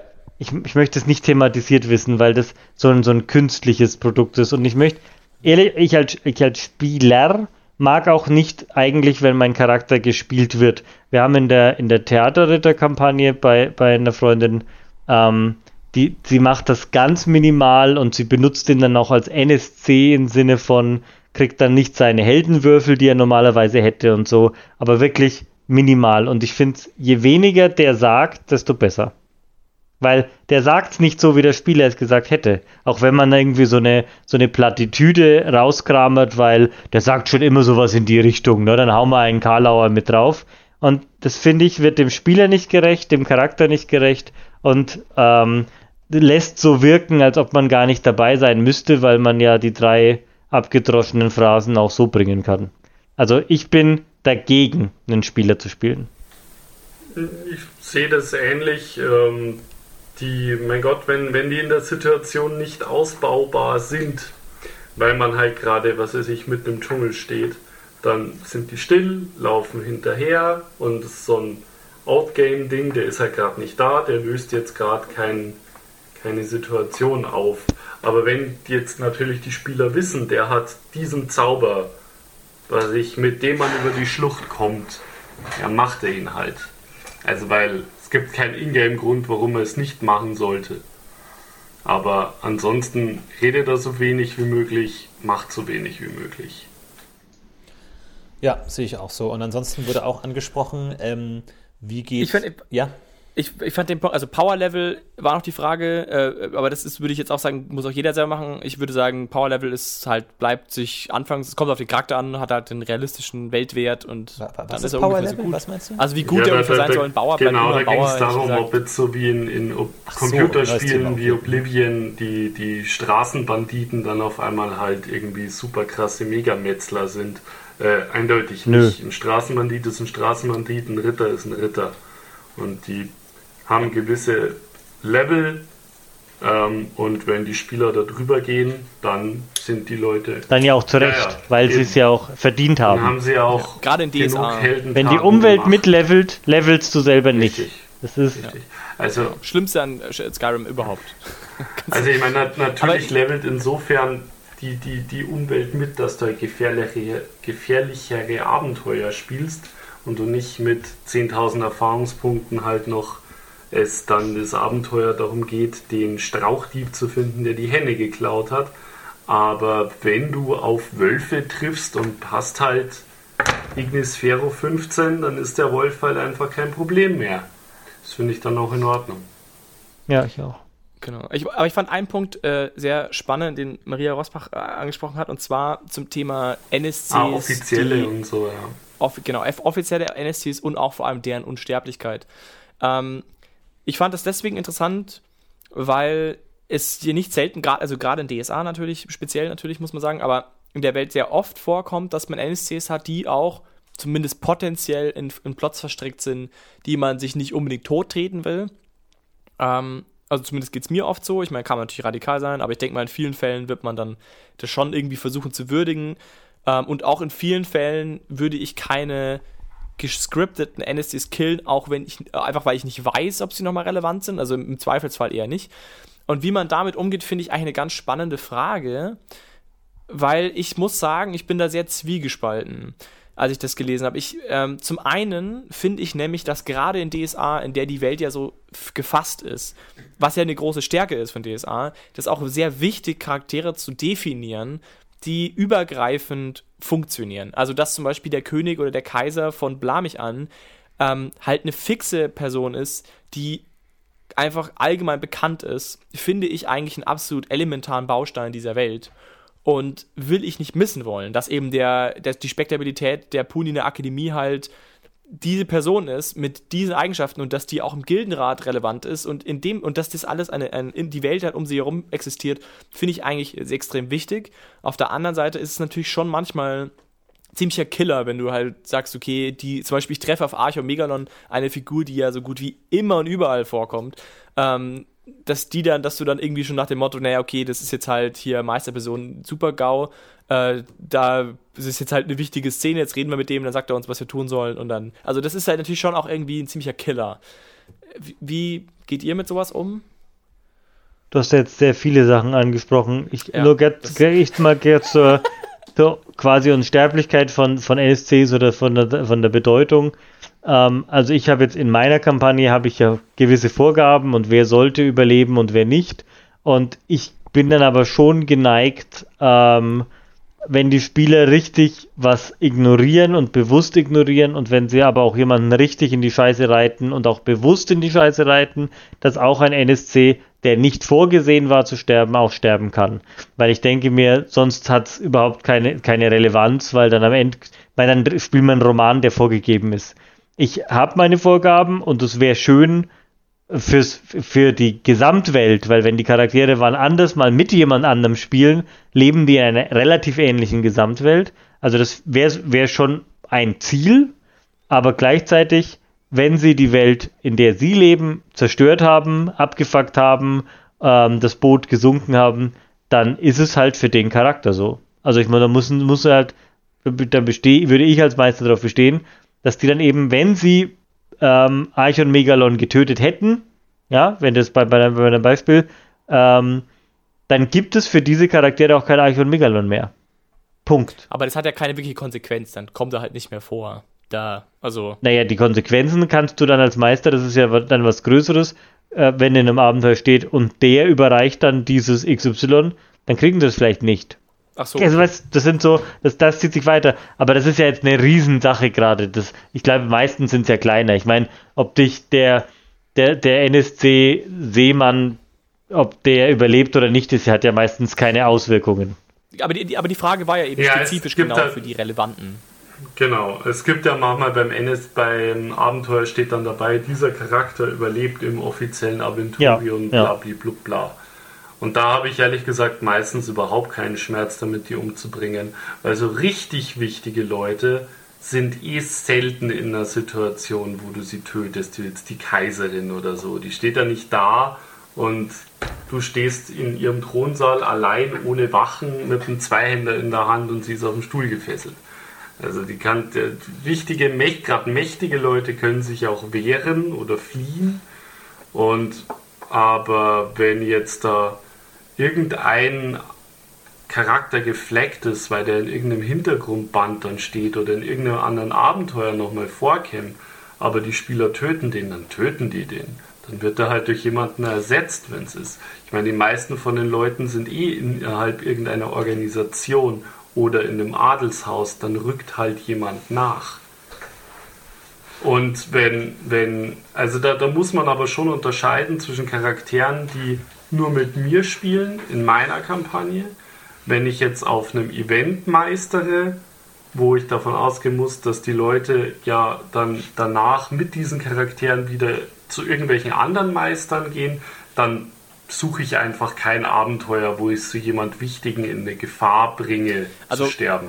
Ich glaube, die, die äh, Problematik ist gar nicht mal so sehr, ob sie stirbt oder nicht stirbt. Also natürlich ist es ein Punkt.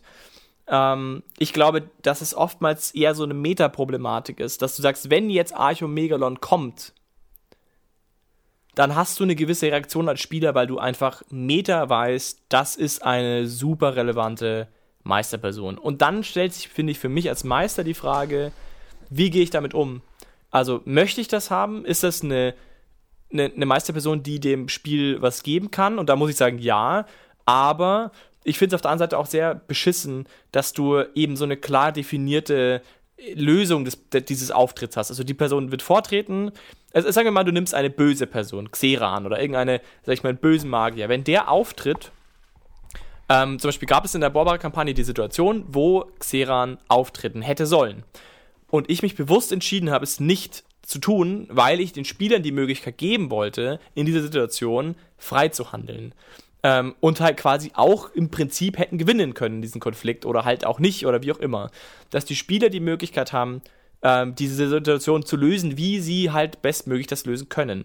Ähm, und wenn du aber den echten Xeran dahin stellst, kannst du ihn natürlich killen, klar, aber grundsätzlich ist es halt eine blöde Situation, weil irgendwie jeder weiß, okay, das ist jetzt halt irgendwie eine super wichtige Meisterperson und bla, wie gehe ich damit um?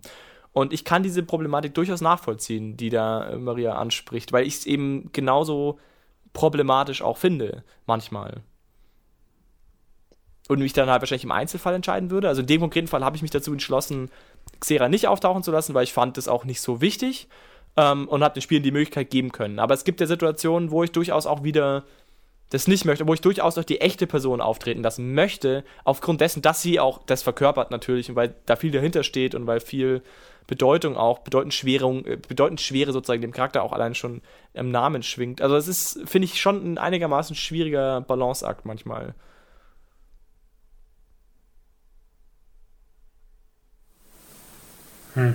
Hatte ich jetzt so auch schon, dass ich mir gedacht habe, naja gut, das muss jetzt hier nicht der oberwichtige Typ sein. Also in der, in der Drachenchronik tauchen da manchmal äh, wichtige, namhafte Charaktere ein bisschen auf, wo ich das Gefühl hatte, die tauchen eigentlich nur auf, damit man irgendwie wichtige Leute auftauchen lässt. Das hat eigentlich gerade überhaupt keinen Sinn, dass der da ist und dass gerade der da ist. Ähm, im, Im letzten Band hüpft da so ein ganz berühmter Weißmagier aus einem Busch raus, wo ich mir denke, warum? Macht keinen Sinn, ist Quatsch. Dann habe ich es auch schon weggelassen. Ähm, klar, man, man hat dann natürlich mehr Freiheiten, wenn's, wenn du dann äh, irgendeinen selbst ausgedachten Charakter nimmst. Dann bist du da nicht so angebunden. Aber auf der anderen Seite darf man sich da auch nicht zu sehr einschüchtern lassen, finde ich. Ich meine, es ist irgendein ausgedachter Dude und der ist in deinem DSA, ist er halt dann so, wie er ist und fertig. Und wenn dann derjenige sagt, ah, ich habe mir aber Achom Megalon immer ganz anders vorgestellt, naja, dann ist halt, wenn er meistert, ist er dann halt anders. Also man darf das, glaube ich, auch nicht überbewerten, finde ich, die Wichtigkeit von solchen Leuten. Also definitiv sind NSCs Interpretationen und ähm, wenn sich eine Gruppe, wenn eine Meister einen ähm, Charakter sehr prägnant spielt, dann können sich die anderen dran zwar orientieren, aber der darf dann durchaus auch anders sein, wenn es ein anderer Meister darstellt, weil es A das Abenteuer so will oder der Meister einfach das anders ähm, auch inszenieren oder darstellen will oder es vielleicht auch gar nicht so kann. Also ich meine, wir waren ja vorhin am, An- ganz am Anfang, um den Bogen zu schlagen, bei Stimmen und ich, ich bin da einfach auch irgendwann an meiner persönlichen Grenze, wo ich dann sonst weiter richtig arbeiten müsste. Also Dialekte antrainieren, ähm, Stimmen modulieren. Das sind einfach, ich meine, das ist ja nicht umsonst ein Beruf, ja. Und ähm, bis zu einem gewissen Grad hat man dafür ähm, Interesse, Begabung, ähm, die Möglichkeiten und ab einer gewissen Zeit wird es immer schwerer, neue Charaktere zu ähm, gestalten. Und das, ich finde, das ist schon, man kann halt in seinem Rahmen was bieten. Und ähm, das ist ja, ich meine, das ganze Rollenspiel ist ja keine Dienstleistung, sondern ein gemeinsames Geben und Nehmen. Und man kann halt ich würde mich da jetzt nicht beschweren, wenn jetzt, wenn ich einen NSC mache und ich mir dafür, keine Ahnung, einen Dialekt antrainiert habe, ja, und ein anderer Meister macht den irgendwann auch und der kann den halt nicht, dann ist es aber so. Dann ist es auch, wäre das auch kein Problem.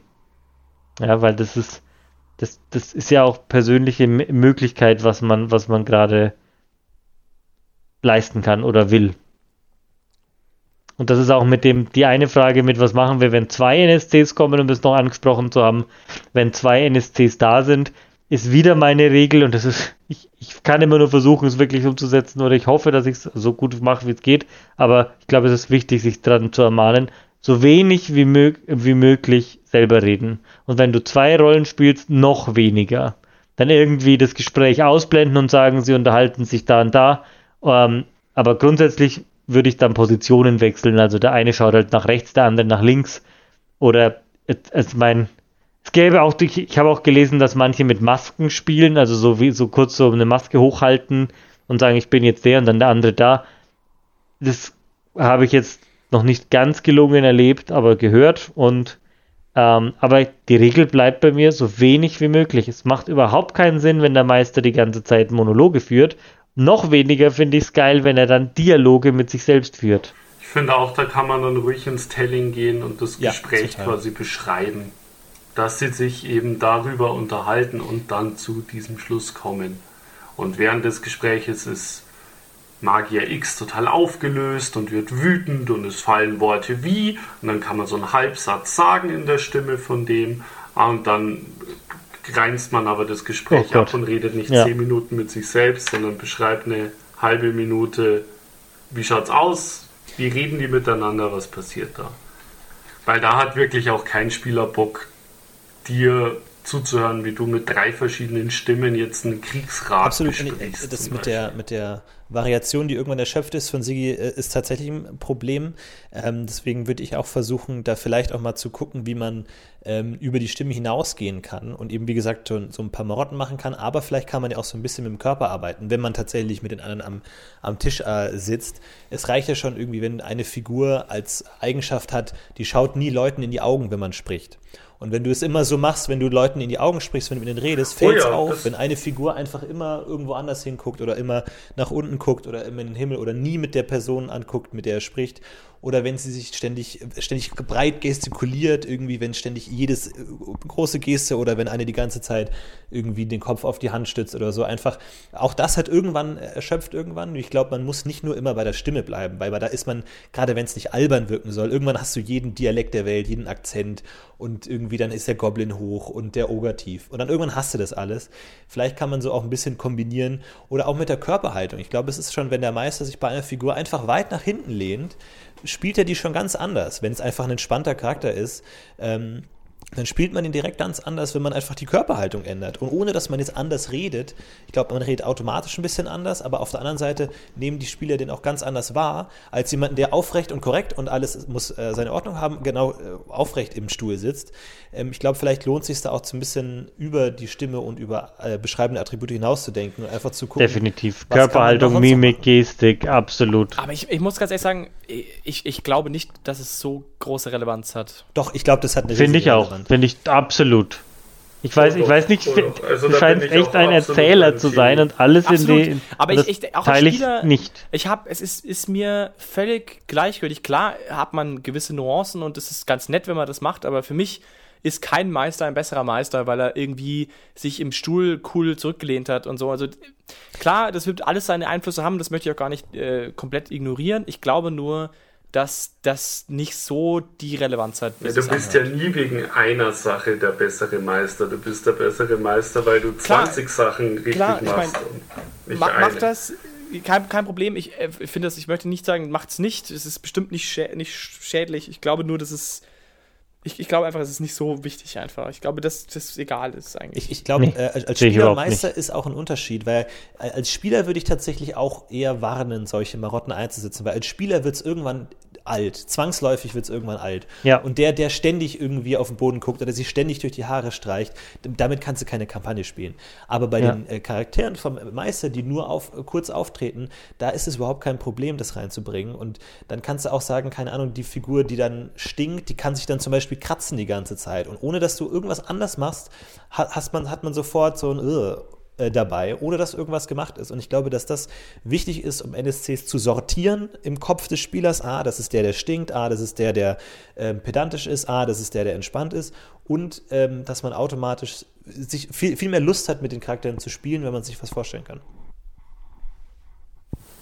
Was ich auch noch ähm, so Richtung Rat mitgeben möchte, ist, dass man nicht immer versuchen muss, einen NSC in seiner kompletten Gesamtheit zu spielen, sondern man spielt den Typen in einer Situation.